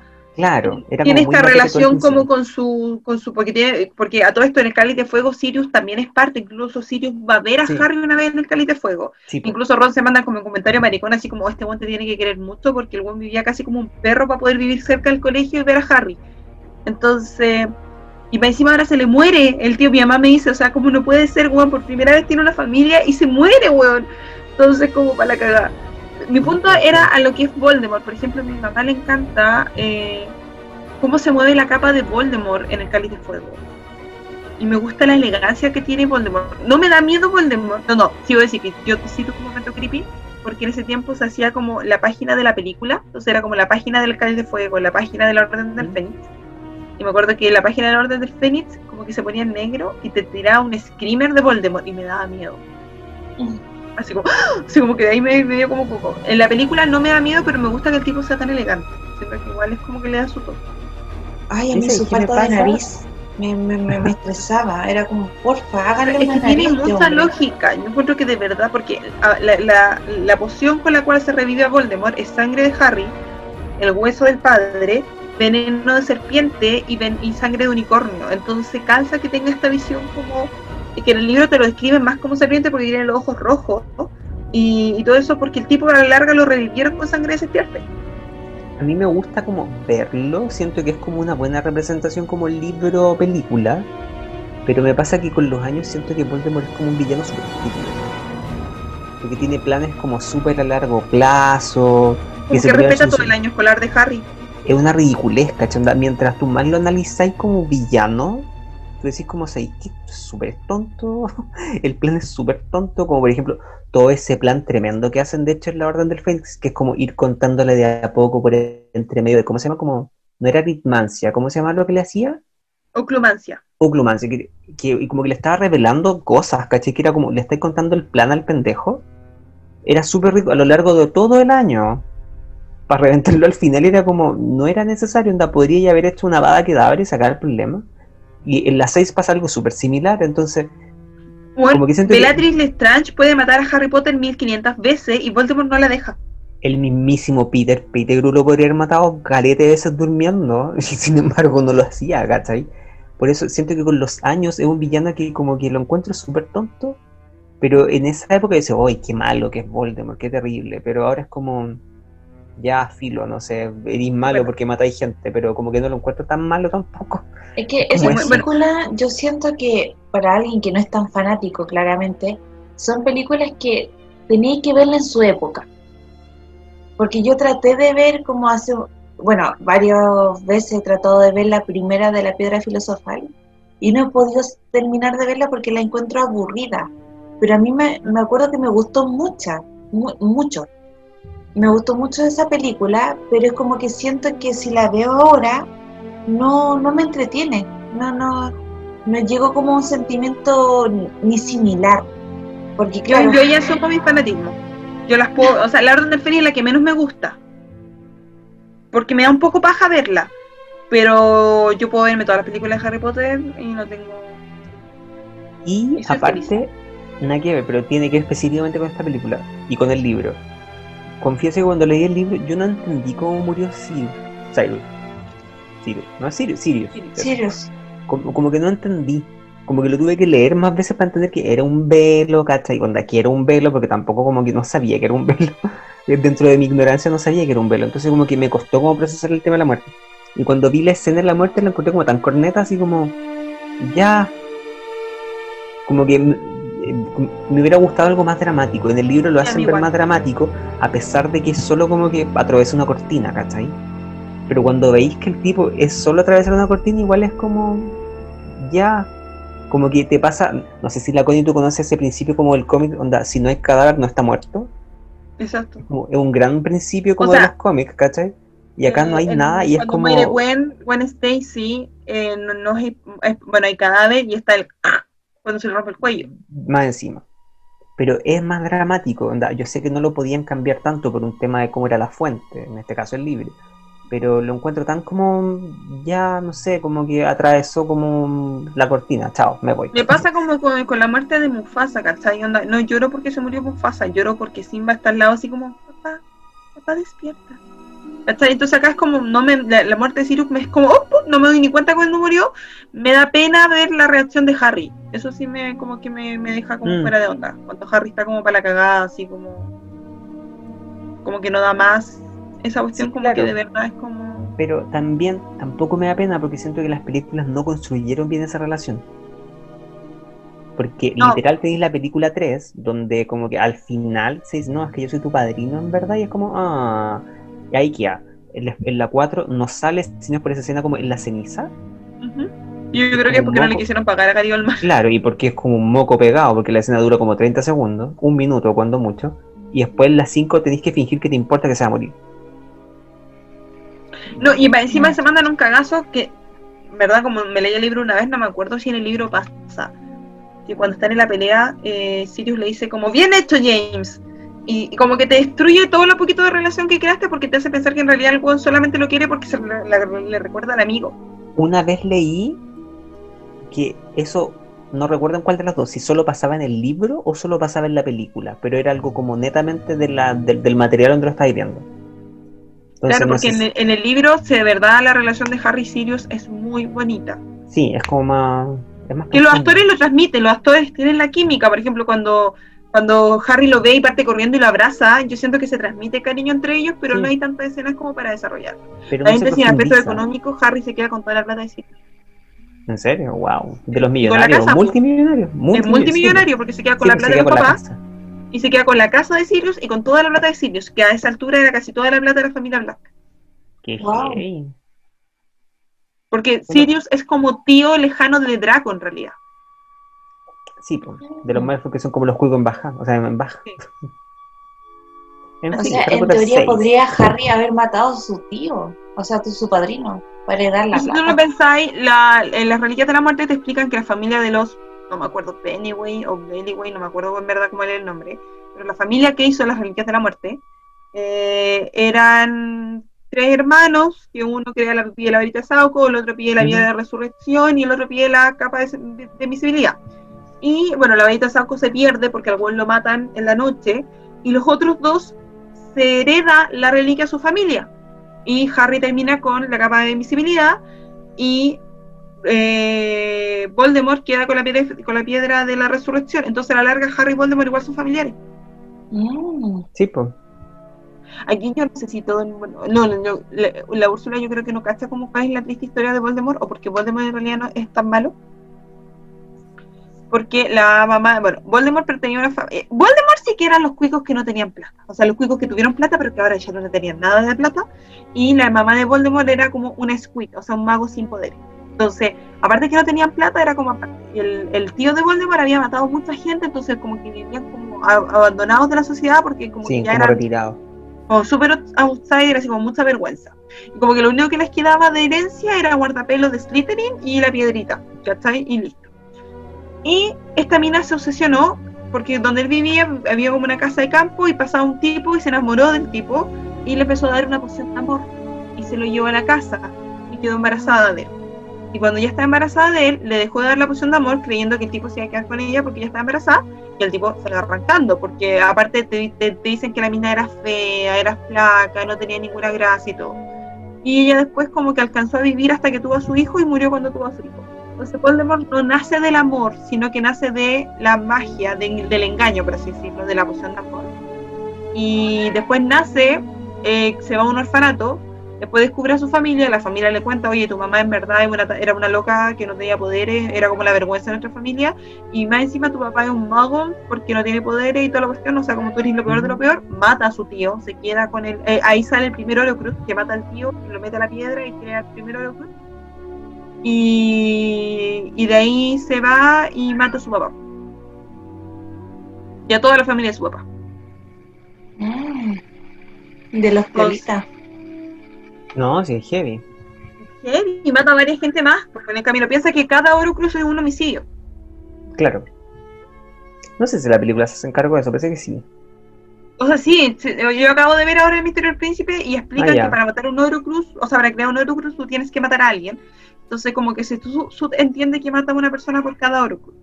Mm. Entonces, el cuento Voldemort cuando llega a Hogwarts es muy parecido a Harry, es como que la pasa, es como igual que Harry, o sea, su era una mierda y cuando llegó a Hogwarts la pasó súper bien porque era seco, era inteligente, todo el mundo lo quería. Claro. Siempre todo el mundo le tuvo como mala, pero como que el buen era como la estoy mi santo. Incluso como que él pedía por favor que lo dejaran quedarse en el colegio en verano. Entonces cuando termina, todo el mundo cree como que Voldemort le va a ir la raja y en verdad Voldemort pide permiso para ser profesor y le dicen que no, porque es muy joven y todo el mundo tampoco lo quiere. Entonces como que se empieza como todos dicen, no, este one va a ser seco y el one como que se va en la deprimida emo y se pone a trabajar en una tienda. Y ahí encuentra las demás reliquias de la muerte, que es como la copa y toda la cuestión y sigue matando gente. Ya será mi, mi historia de, de O sea, si, si lo hubieran dejado como profesor, la historia nunca hubiera sido como fue. pues. Claro, podría haber sido diferente porque él pidió por favor ser profesor y no lo dejaron porque Es como ese meme de, de así nace un supervillano, ¿cachai? Exacto, porque lo dejaron solo, pues no lo, no lo apoyaron. Pero igual fue bien callampa la historia de por qué se volvió malo en todo caso. Porque en realidad o sea, se explica la que historia el tipo nunca quiere a nadie, nunca queda, nunca quiere a nadie, o sea, y de chico ya mataba gente, ya en el orfanato había quemado niños, eh, o sea, en había teoría un sociópata. Un Sí, sociópata no desde tratado. siempre, Claro. desde siempre, desde Mm. siempre. Y después cuando entra, tenía, pero era un sociópata que era muy atractivo. Todo en el colegio lo seguían, o sea, los mortífagos parten desde el colegio. Porque desde el colegio era como que la gente los miraba, los Ujú. seguía porque era súper inteligente, cuestiones así. Pero piensa que él mata también a la niña, porque él manda al basilisco al fantasma que acosa a Harry. A Marton la Llorona la mató Voldemort, pues, porque Voldemort Ah. mandó al Sí. basilisco que lo matara, pues. ¿Cachai? Wow. Eh, él, cul- él culp- él culpó a Hagrid de que había matado a esa niñita y hizo que a Hagrid lo echaran. Entonces, ¿Verdad? Sí, sí, sí, me acuerdo, me acuerdo, me acuerdo. Y de ahí sale la araña, de la película ahí 2. salió la araña. Es la araña, sí. Ya. Hoy, arañas asquerosas, habían tantas arañas en esa película. Así que de verdad el tipo empezó como de ahí, después empezó ya a, a convencer a gente, y buen sin tener plata ni uno convencía a gente que gente le daba todo, pues, le llegaba como su plata y tal. Era un. Era un. Era un psicópata, sociópata, porque muy atractivo. Un sociópata, pues. Sí, pues carismático no sé dónde, porque era un flacuchento verducho, ¿cachai? Como ni un No, no, pero no, pero te dicen que en el libro que era muy mino. ¿En serio? Sí, en el libro te dicen que era súper guapo, como que tenía un pelo así como que... Por ejemplo, en el libro como que siempre te dicen que Harry siempre anda chascón, Sí. que su papá, porque su papá siempre andaba chascón, pero como que era como que se las creyó un poquito más. Siempre te dicen que, que, que Hermione no es tan bonita, pero Sí. como que siempre se describe que, que, que Voldemort es como, era como guapo, así como encantador. No, no me Porque incluso dicen que cuando va a pedir clase, va a pedir trabajo como profesor, eh, como que Dumbledore eh, ya sospecha que está metido en algo raro porque llega como cansado y como más flaco. Mm. Como que todo el mundo dice como que ya no era aquel joven como antiguo. Porque como todo el mundo es gay, obviamente se Por preocupaba. supuesto, era todo- por supuesto. Y, a- y acosaba a menores de edad también, por supuesto. También, probablemente. Eh, del libro Space, yo, yo solo lo leí y lo, le- y lo he leído como dos veces porque también es, es el único libro de la saga principal que tengo original. Eh, lo encontré entretenido, está esta pócima de la suerte, las Félix Felicis. Sí. Te hablaban más directamente de la mortencia, que era la poción de amor que mencionó la Connie hace un ratito. Eh, el, el misterio del príncipe siempre lo encontré como super corneta en verdad, como, como tal. Sí. Como, me como que ya, ¿Quién era el filo, un gallo, como ya un gallo Mateo, no sé, tomaba apunte y un libro viejo, no, filo, no sé, como que me hubiera importado nada, no lo, como que encuentro que para ser como el nombre del libro es algo tan anexo a la historia, así como esto puede haber sido un correo. En la película me encanta la frase que hace cuando Harry, eh, como que el- una mina lo va a invitar a salir, y Harry le dice como, le dice, la, la le dice, ya, pero wait, solamente lo hace porque tú crees que tú eres el elegido, y Harry dice, "Pues, soy el elegido. Me encanta esa parte, porque como que Harry como que se tira la talla y dice, He is the chosen one. Ay, eso Sí. también me sacó mucho de onda, que si supuestamente el elegido ya todos pensamos que era Harry Potter y, y fue Neville. ¿Neville? ¿Neville se llama? ¿era Harry? ¿No era Harry? No, no, ¿Y el no. otro Neville qué, qué historia tenía ahí? Siempre te explican que eh, la, la, la profecía era que un niño nacido en el séptimo mes cuyos padres hubiesen enfrentado dos veces al Señor Oscuro y que hubiesen sobrevivido, iba a ser el, el elegido para asesinar al Señor Tenebroso. Y él lo iba a reconocer como su igual. ¿Cachai? Entonces, eh, dos niños que nacieron en el séptimo mes, Har- eh, Neville también nació en julio, junto con Harry. Y también tenía papás que habían enfrentado, no me acuerdo si eran dos o tres veces, para ser sincera, a Voldemort y habían sobrevivido. ¿Cuál es la diferencia? Es que Voldemort toma la decisión. Voldemort reconoce a Harry Mm. como su igual. Voldemort podría haber esa noche haber ido a matar a Neville o podría haber ido a matar a Harry. Pero Voldemort decide escoger a Harry. ¿Por qué? Porque lo tiene que ver como su igual. Y Neville era sangre pura. En cambio, Vol da Harry Mm. era mestizo porque su mamá era hija de Muggles, ¿cachai? Sí. Y en el, en- en- personalmente Voldemort, a pesar de que se las tirara de todo, él, su papá era mogul, entonces también tenía esta cuestión impura. Ah, muy bien. Ahí está. Pero sí, Harry era el elegido y tenía toda la cuestión y todo. Y bueno, y algo que no hemos saltado es la conexión que tiene Harry con Voldemort. Que habla Parcel, tiene esta cuestión como de conexión. Claro, que lo, lo que mencionó la Connie antes, que yo se me olvidó el nombre otra vez, Oclumancia. La clomancia es el arte de proteger tu mente para que no entren a ella. Y Harry nunca la aprendió. Siempre dicen que es malo en oclumancia. Pero por eso que tenían esa conexión como especial ellos, así como Claro, la cosa los como que Harry aprendiera a cerrar su mente para que Voldemort no se metiera y el cual nunca lo hace. Siempre deja como que se mete. Por eso que no tiene sentido que Voldemort haga planes tan elaborados y es como, loco, el cabrón estúpido. Podría hacerlo cuando queráis. Harry no es inteligente, o sea, lo No, dicen varias veces, como sin Hermione no sobreviven. ¿Cachai? Incluso como que los partidos, lo, lo típico como de protestas feministas, como sin Hermione no hubiesen sobrevivido al primer libro, y es como, es verdad, y Harry lo asume. Harry tampoco se cree bacán. Harry sabe que es bacán en defensa contra el arte oscura porque como que tiene talento para esa weá, sabe que es bueno en Quidditch. Incluso Harry siempre le da lata porque a él le gustaría ser reconocido por ser bueno en Quidditch, no por ser el niño que sobrevivió. Ron no tiene ningún... No, Brillo. Ron come. Ron, no. Ron come, come, Ron come, y caleta. caleta. Sí, y es como... Algo importante. real, simpático. No, incluso Ron de verdad es triste porque como que su familia no había nacido en una mujer en mucho tiempo, entonces su mamá quería que fuera mujer. Y entonces, como ya nació Ron, y después cuando nació Ginny, era como, ¡eh, por fin nació Ginny! Ah, de veras, y naciste tú paralelamente. La escena que ahora ya nos podríamos tirar como la última película, eh, la escena cuando Ve todas estas cosas que salen del, del, del, escara- del relicario de Slytherin y aparece como alguien diciéndole como a ti nadie te quiso, nunca serás nada contra Harry Potter, esa escena está muy calcada del libro y se valora porque de verdad está bien. hecha. De hecho, esa escena, yo cuando la vi, ya pasando, perdón que no hayamos saltado la sexta, pero siento que hemos hablado mucho de la sexta sin querer. Sí, No sé si cacharon como que... bueno, hablado- el mundo. Y se saltan el funeral. Yo me acuerdo que esa weá me molestó mucho, que no hicieran el funeral de dos mundos. Ni siquiera me acuerdo. Y leí el libro como dos veces y no me acuerdo el funeral de El Dumbledore. funeral de Dumbledore es bonito porque va como todas las todas las todas las criaturas de las mágicas van, como que se deja ver un poquito más la relación de, de, de Hermione y Ron, porque Hermione está llorando encima de Ron y Ron la está ayudando. Eh, es como cuando Harry y Ginny como que terminan su pseudo relación porque Harry le dice a Ginny que se va a ir, que a pesar que la quiere se tiene que ir, y Ginny le dice como, bueno, yo lo acepto, si a la larga me enamoré como de Harry Potter, y Ginny le explica un poco que la Hermione le dijo como que se alejara de él para que él, él, él le gustara, como que el Ginny le dice, mira, tú me has gustado toda la vida, pero como que en un momento caché que tenía que vivir mi vida por mí sola, y después tú Sí. sí o sí voy a llegar, eso me dijo Hermione, y era como, oh, sí, me gusta esa parte, como que Ginny le dice como, Es que Ginny tiene como la media con- vida. Es el problema con las películas, que como que Ginny aparece como en tres películas y no se entiende el personaje para nada. Mientras que en los libros es, es constante la presencia y tiene mucho más sentido, mucho más Y sentido. es como la el personaje fuerte de los Weasley, es como la chica fuerte de los hermanos. O sea, eh, piensa que es una niña que tiene. ¿hasta ¿Cuántos son los Weasley? Como seis hermanos mayores: Está el Percy, el Percy, Charlie, Bill, los dos Ajá, gemelos y Ron. los dos gemelos. Tiene seis hermanos Y mayores, y aún así la Claro. mina es Power como sin necesitar a su hermano, Totalmente. Se puede valer por sí sola. por sí sola. Eso. Entonces, ya, nos vamos ya a las últimas dos, que son del 2009 al 2010. Ah, bueno, desde las desde el- la Orden del Fénix para adelante, el mismo director que no ha hecho nada más que esto. Ha hecho esto y Animales Nocturnos. O sea, Animales no nocturnos, esa era una buena película. Animales Fantásticos. Que es David Yates.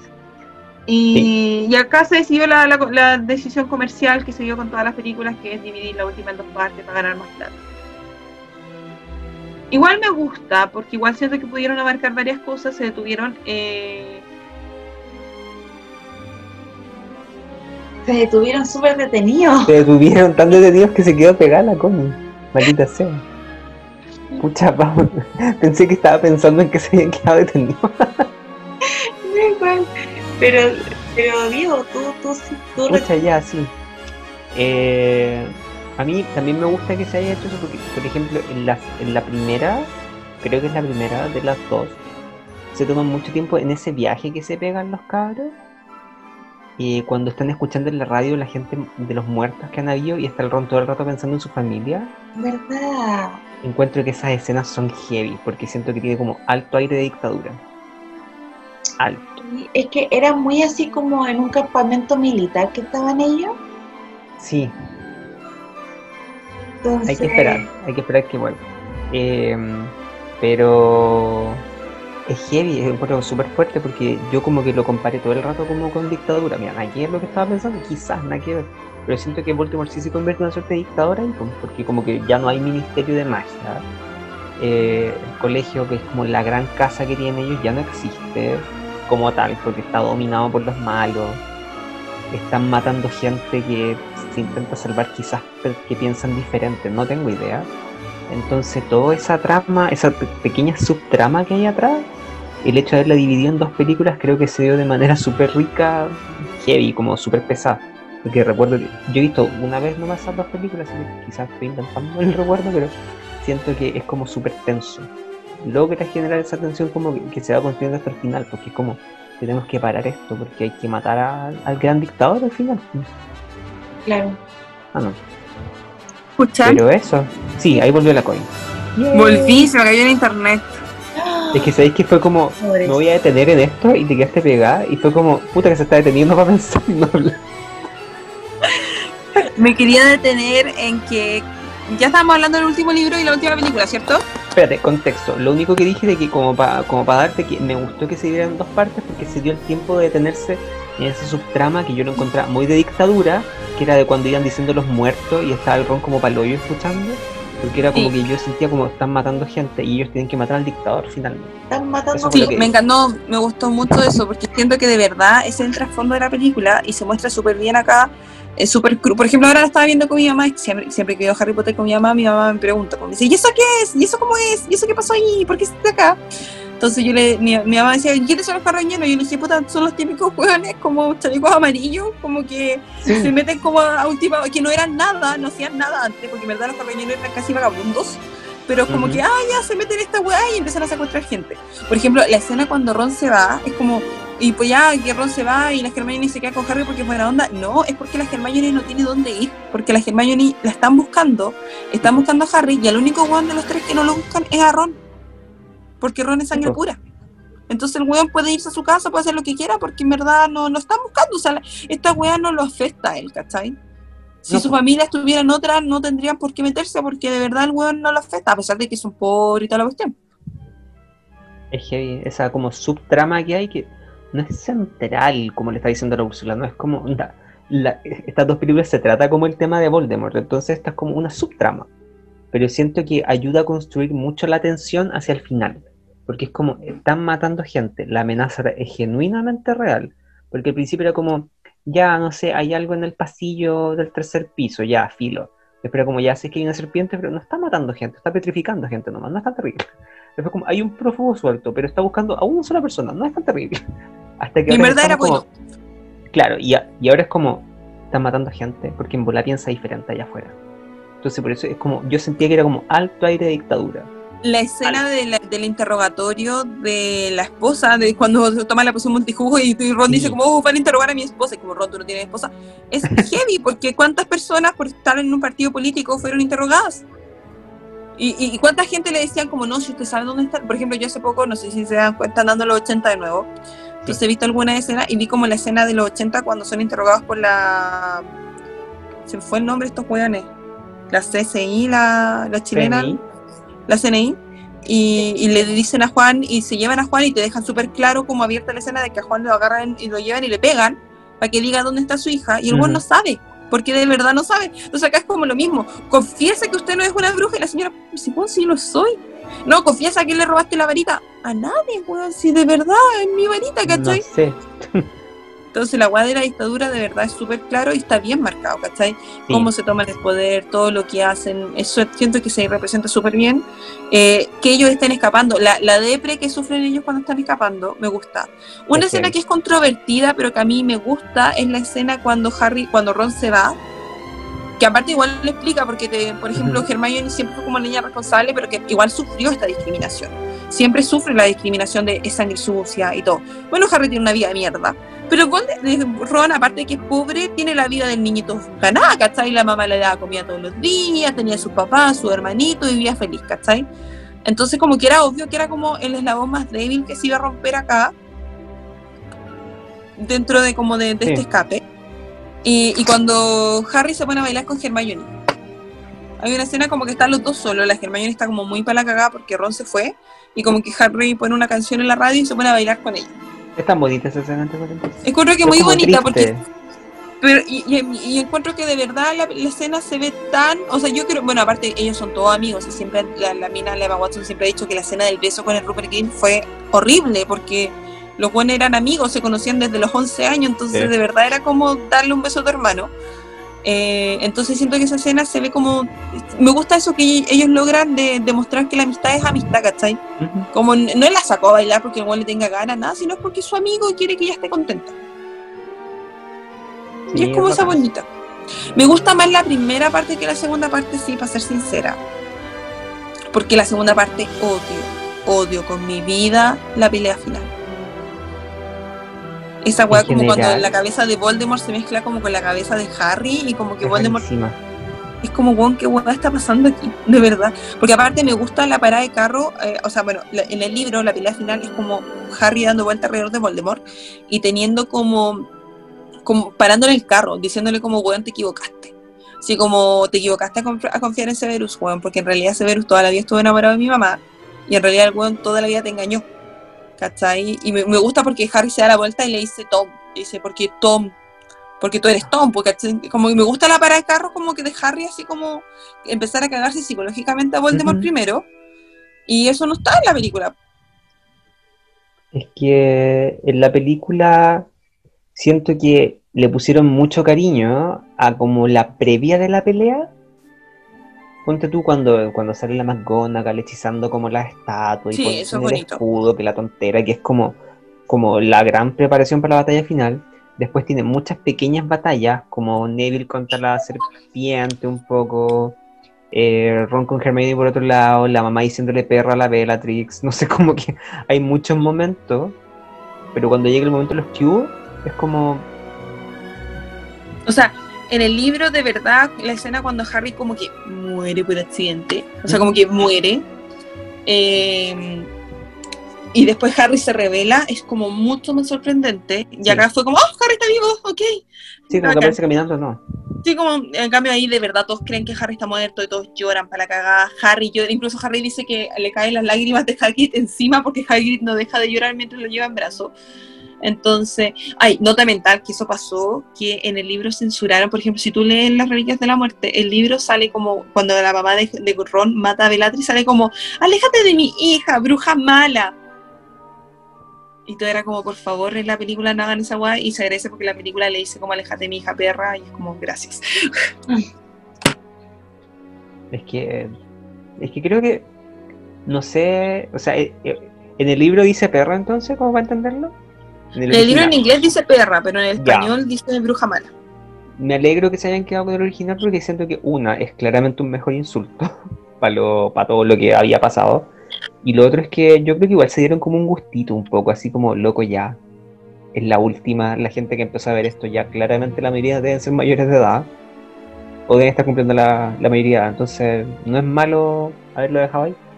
Además, como que la señora Weasley es tan tierna que. Bueno, esa yo estoy de acuerdo. J.K. Rowling decidió que ya lo matara porque dijo que era como. es la Dijo, pues, quería mostrar que era una bruja que podía hacer otra cosa que no fuera cocinar. Tenemos esta tontera. Mi voz suena de acá, ¿cierto? Sí, Sí. eh. Mientras tanto, chicos, vamos a poner el audio de una de las miradas que no pudo estar presente, que no es la Melissa. Así que es Fernanda. Y acá va. Vamos a. Vamos a probar cómo suena primero. Ustedes me confirman, porque yo voy a escucharme nada. Hola, cinco miradas. Soy Fernanda. Em, como ya han notado, yo creo, o la verdad no sé si lo han notado. Suena muy egocéntrico pensar que, que han notado que no he estado en el, en el capítulo de hoy, eh, ni en el de los capítulos anteriores, de, o sea, semanas anteriores. Estoy en unas pequeñas vacaciones por salud. La verdad he estado somatizando mucho por estrés y, y ha sido como una cadena de enfermedades que, que no se han detenido hasta hoy día. De hecho, estoy con antibióticos, un montón de pastillas y ya parezco una abuelita de 80 años con todos los remedios que estoy tomando. Eh, pero fuera de eso, eh, quería igual estar un poquito presente y enviar eh, mi audio sobre el tema de hoy día, que es Harry Potter. Y esto lo digo como ex fan. Eh, siento que, que Harry Potter fue parte de, la infancia de, de muchos y ayudó a que nos conectáramos mucho con el tema de la lectura. Bueno, a mí en lo personal de chica me gustó siempre leer, siempre estuve, me incentivaron en mi casa mucho la lectura, entonces eh, no se me hizo difícil, pero siento que, mucho nos enganchamos con los libros, con las películas y con todo lo que salía de, de Harry Potter, así que es súper especial. En lo personal, eh, ¿qué es lo positivo que puedo hablar de esto? Es que te invitaba a viajar a, este mundo mágico, te invitaba a imaginar, a imaginar sabores, olores, eh, estos animales mitológicos. Eh, siento que, que es como es imposible no, no empañarse de todo esto. Eh, siento que lo recuerdo como con una época muy linda de mi. Bueno, que la verdad tuvo bastante influencia británica, eh, musicalmente hablando, eh, con el tema del cine, con el tema de, los, los mismos libros de Harry Potter y todo. Eh, y nada, o sea, siento que, que Harry Potter fue como la entrada a, a todo un mundo de fantasía y además era muy fácil sentirse identificada con, eh, con los libros, con los niños. Eh, bueno, comenzaron eh, como niños y, y fueron desarrollándose con sus lectores, creciendo con sus lectores y con los jóvenes que, que seguía las películas y todo. La vida de Harry Potter, o sea, desde los 11 años se fue desarrollando como la adolescencia misma. Eh, de colegio, tener nuevos amigos, eh, tener enemigos, eh, a veces eh, ir y tener que lidiar con adultos no te tengan buena, como profesores, eh, lidiar con tu primer amor, lidiar con muertes de, amigos o de conocidos. Entonces siento que era muy fácil enganchar con este mundo de Harry Potter. Y lo que eran las películas, eh, creo que estuvieron excelentes, muy bien logradas. Yo creo que, lo, o sea, siempre vamos a encontrar que el libro es mejor que las películas, está claro. Pero lectora y, y, y- y, o sea, ¿cómo se llama? Ay, puta, filo. Eh, como espectadora de, también de las películas, no, no me sentí insatisfecha o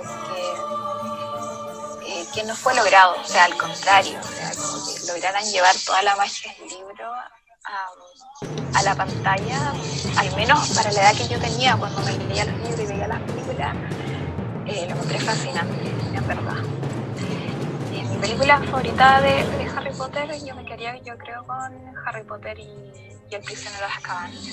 Esa película me encanta, me encanta. Creo que eh, los efectos especiales y todo eh, se quedaría como mi favorita de las que he visto.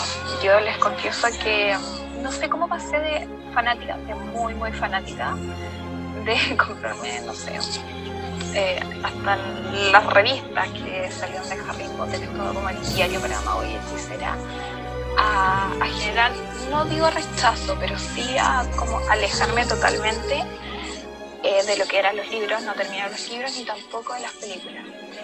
Me gustaría sí volver a, retomarlo como para, eh, desde el principio, obviamente, eh, desde como para ver como la perspectiva de mi, de mi yo de más niña, adolescente, con mi yo un poco más adulta y, ver qué tal y darme una maratón de Harry Potter y todo. Creo que es parte de, parte de- a veces a uno le da un poquito de vergüenza recordar estas cosas como, uy, cómo era tan fanática de esto, pero ya creo que hay que vivirlo y dejarlo. Voy a dejarlo hasta acá. Mi audio, o menos, era un, un pequeñito audio para no aburrir a, a los chicos que, que sí se pudieron conectar a grabar. Y eso, así que espero que siento que pueda volver a salir muy egocéntrico, pero espero que puedan escucharme próximamente en los siguientes podcasts o verme en Instagram también. Eh, ya que los próximos videos que subamos creo que no voy a estar, claramente. Pero espero, les tengo fe que van a estar muy divertidos los podcasts y que, que van a estar ahí riéndose y disfrutando con, con los chicos, con Diego, Úrsula, Connie, con Belisa. Así que eso, las quiero. Adiós.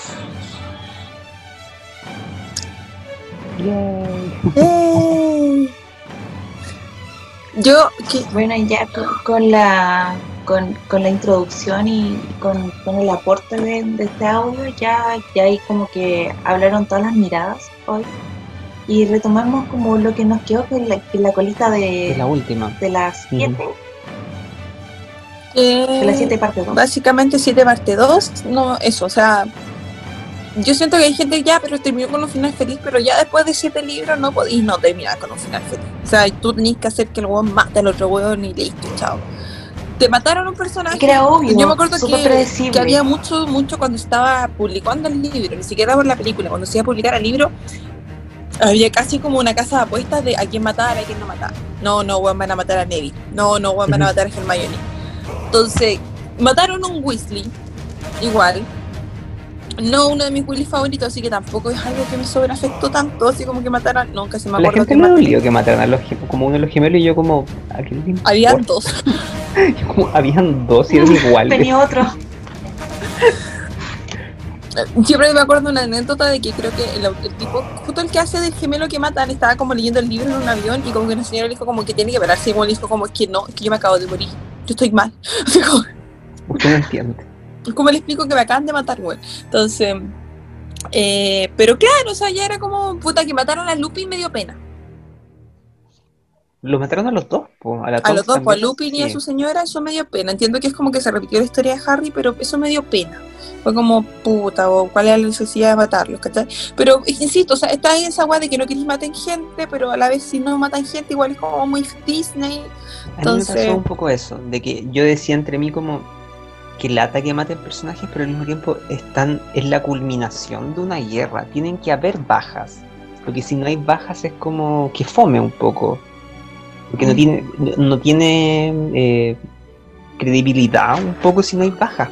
De una, baja- ambos una lados. guerra de, de niños contra gente grande, ¿cachai? Una Adulta, contra- claro. Claro, entonces, Y porque- tienen que ser o sea- bajas de personajes que sean como relevantes. Porque si, porque si se hubiera muerto, como, "Sí, que se murió el niñito que tomaba fotos en Harry Potter 2, no me importa.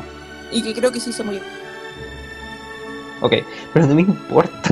Pero si, pero si se muere uno de los gemelos, se muere la Tonks, se muere Lupin, que son personajes que estaban como en la trama principal, ok.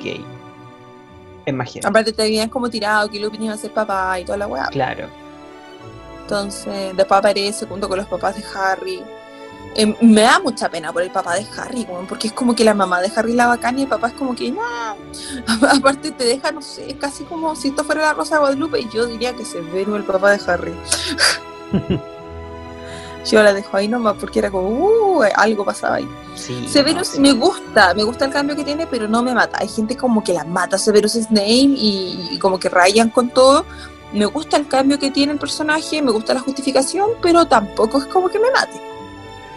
Yo, yo tampoco entiendo ese fandom, el fandom de Snape, como que era un profe malo, que solo se desquitaba con un alumno.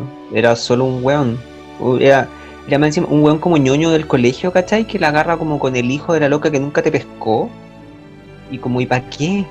Y bueno, Y luego que hacía bullying, Era súper amargado el tipo. Y es amargado, y me encima todos, pero es que él, es que él siempre lo cuidó como, loco nunca lo cuidó. El loco solamente era porque es que me recuerda a la loca que me quería comer y nunca pude. Creo que ese loco es como Incluso yo incel, que la parte de los ojos es creepy. Es rarísimo. Es como, eso- hay mucha gente que la encuentra como demasiado romántica y era como, bueno, es creepy que quisiera ver los ojos de... "Ah", no. No sé, yo eh, no entiendo el fandom de de Snape, sinceramente. tampoco. me hago Insisto, cargo, me me hago gusta cargo que de haya esto. Como que haya habido ese cambio bacán y todo, pero no entiendo el fandom a nivel dios, así como no. No, yo tampoco, es como Y eso que me gusta, no. me, me- oh, me gustaba Alan Rickman como actor, nada que decir. Él es y buen actor. Era buena. Era buen actor, murió. Pero, pero sinceramente, es como la gente. Pero no- el no arco más de Malfoy, no, el arco de Malfoy no, está lo mismo. No, Malfoy tampoco me... O sea, pero es que Malfoy después termina en, la- en, en esta cuestión, ahí termina dando vuelta a Malfoy. Ya, pero hagámonos un favor y no hablemos de la obra, porque yo encuentro que es Sí, un no, tiro no al aire. de la... Es un tiro Aparte al aire. tenemos sueño, pero... Aparte. La gente Eh, tiene que no, saber cuántas horas esto, pero es una falta de respeto a todo. A todo ser humano. Todo lo que ocurrió en esta vida es Sí, una pues, falta. Pero a- en general a mí me gusta el libro 7, la película, las películas 7 me gustan, pero mm, hubiera le hubiera puesto más cariño, por ejemplo, a la batalla final. Yo igual. Fuera de eso, tiene hartos momentos como para los fans, encuentro yo, como harta talla como de fan. Eh, le dieron más épica a McGonagall porque McGonagall no tenía épica. Creo que lo hicieron más que nada porque la actriz tiene como una épica ella misma ya. Ella es épica. Claro, pero fuera de eso no, la señora Weasley igual, bacán. He peinado para atrás cuando me enteré, o sea, cuando asimilé que la señora Weasley es la misma de mamá mía. Bueno, y sabes que es muy graciosa la forma en la cual mi mamá se enteró de eso. Es Mi mamá ama mamá mía, yo amo mamá mía. Y hay una parte de mamá mía cuando cantan The Conscience on Me y la, se- ella se sube a una mesa y hace así como. Y me acuerdo que estábamos sentados y mi mamá dijo, ella es la mamá de Ron. Y nosotros como. Y mi mamá me dijo, la reconocí por cuando hizo así por la escena de, de cuando mata a. Bellatrix. Y la mamá como, es la mamá de Ron. Y nosotros, concha tu madre, es la mamá de Ron. Es la mamá de Ron, es rarísimo, es rarísimo. Yo te quedé como para adentro, así como, es la mamá de Ron. Es que- y ella es como muy tierna la relación que tiene como con todos sus actores, to- con todos sus hijos, todavía les dice como hijos. No, Es muy tierna. pero eso, me gusta Harry Potter. Pero Yo no de verdad lloro. Lo recomiendo si alguien tiene un- o quiere tener una crisis de fanatismo que busque los videos del último día de grabación de Harry Potter. Son bacanes. Te, te hacen llorar, de verdad. Emotivo, sí, porque el fin de, una, de un ciclo y muchos actores quedaron ahí, po. hasta Harry Potter, y Harry Potter fue Sí, su historia y chao. Yo Harry Potter como que se reconcilió hace poco, porque un tiempo como que el weón estaba muy, no, sabes que no, hizo esta weá de la, la cuestión en pelota con el caballo, Sí. y era como, no, yo no aguanto esta weá, no quiero que sea más Harry Potter y todo, y como que ahora yo siento que el weón se reconcilió, fue como, ya, sí, mira, lo voy a Está asumir, bien. está bien y todo. Hay uno, me encanta Tom Felton porque es el que hace de Draco, porque ese weón es como que hasta va al parque Harry Potter y sacarse fotos con la gente, así como, Sí. Pero es que siento que como que él vive de eso. Sí. Y no lo digo en mala, pero No, siento para que el loco como que no se reinventa más allá de, pero es consciente que con esto puede vivir toda la vida. Como, y lo va a explotar lo más que pueda, claro, pero en buena. hasta que se haga un remake de Harry Potter. Y Ron, aparte del video de Lego House, Eh, tiene, tiene una serie en Netflix. Sí, sí, sí. No, y tiene una en Amazon. Prime ahora. Porque tiene No Netflix, no sé, tiene. Se hizo Instagram hace poco. Ya. Y es muy divertido porque sigue a todo, a todo el, el elenco de Harry Potter. Y hay un tipo que trabajaba que era el Dean Thomas, que trabajó en una serie que vio el Pablo, que se llama como. How to Get Away with Murder, recomendado. Sí, ahí trabaja él. Y la Emma Watson, tengo un huevo con la Emma Watson, a mí me cae.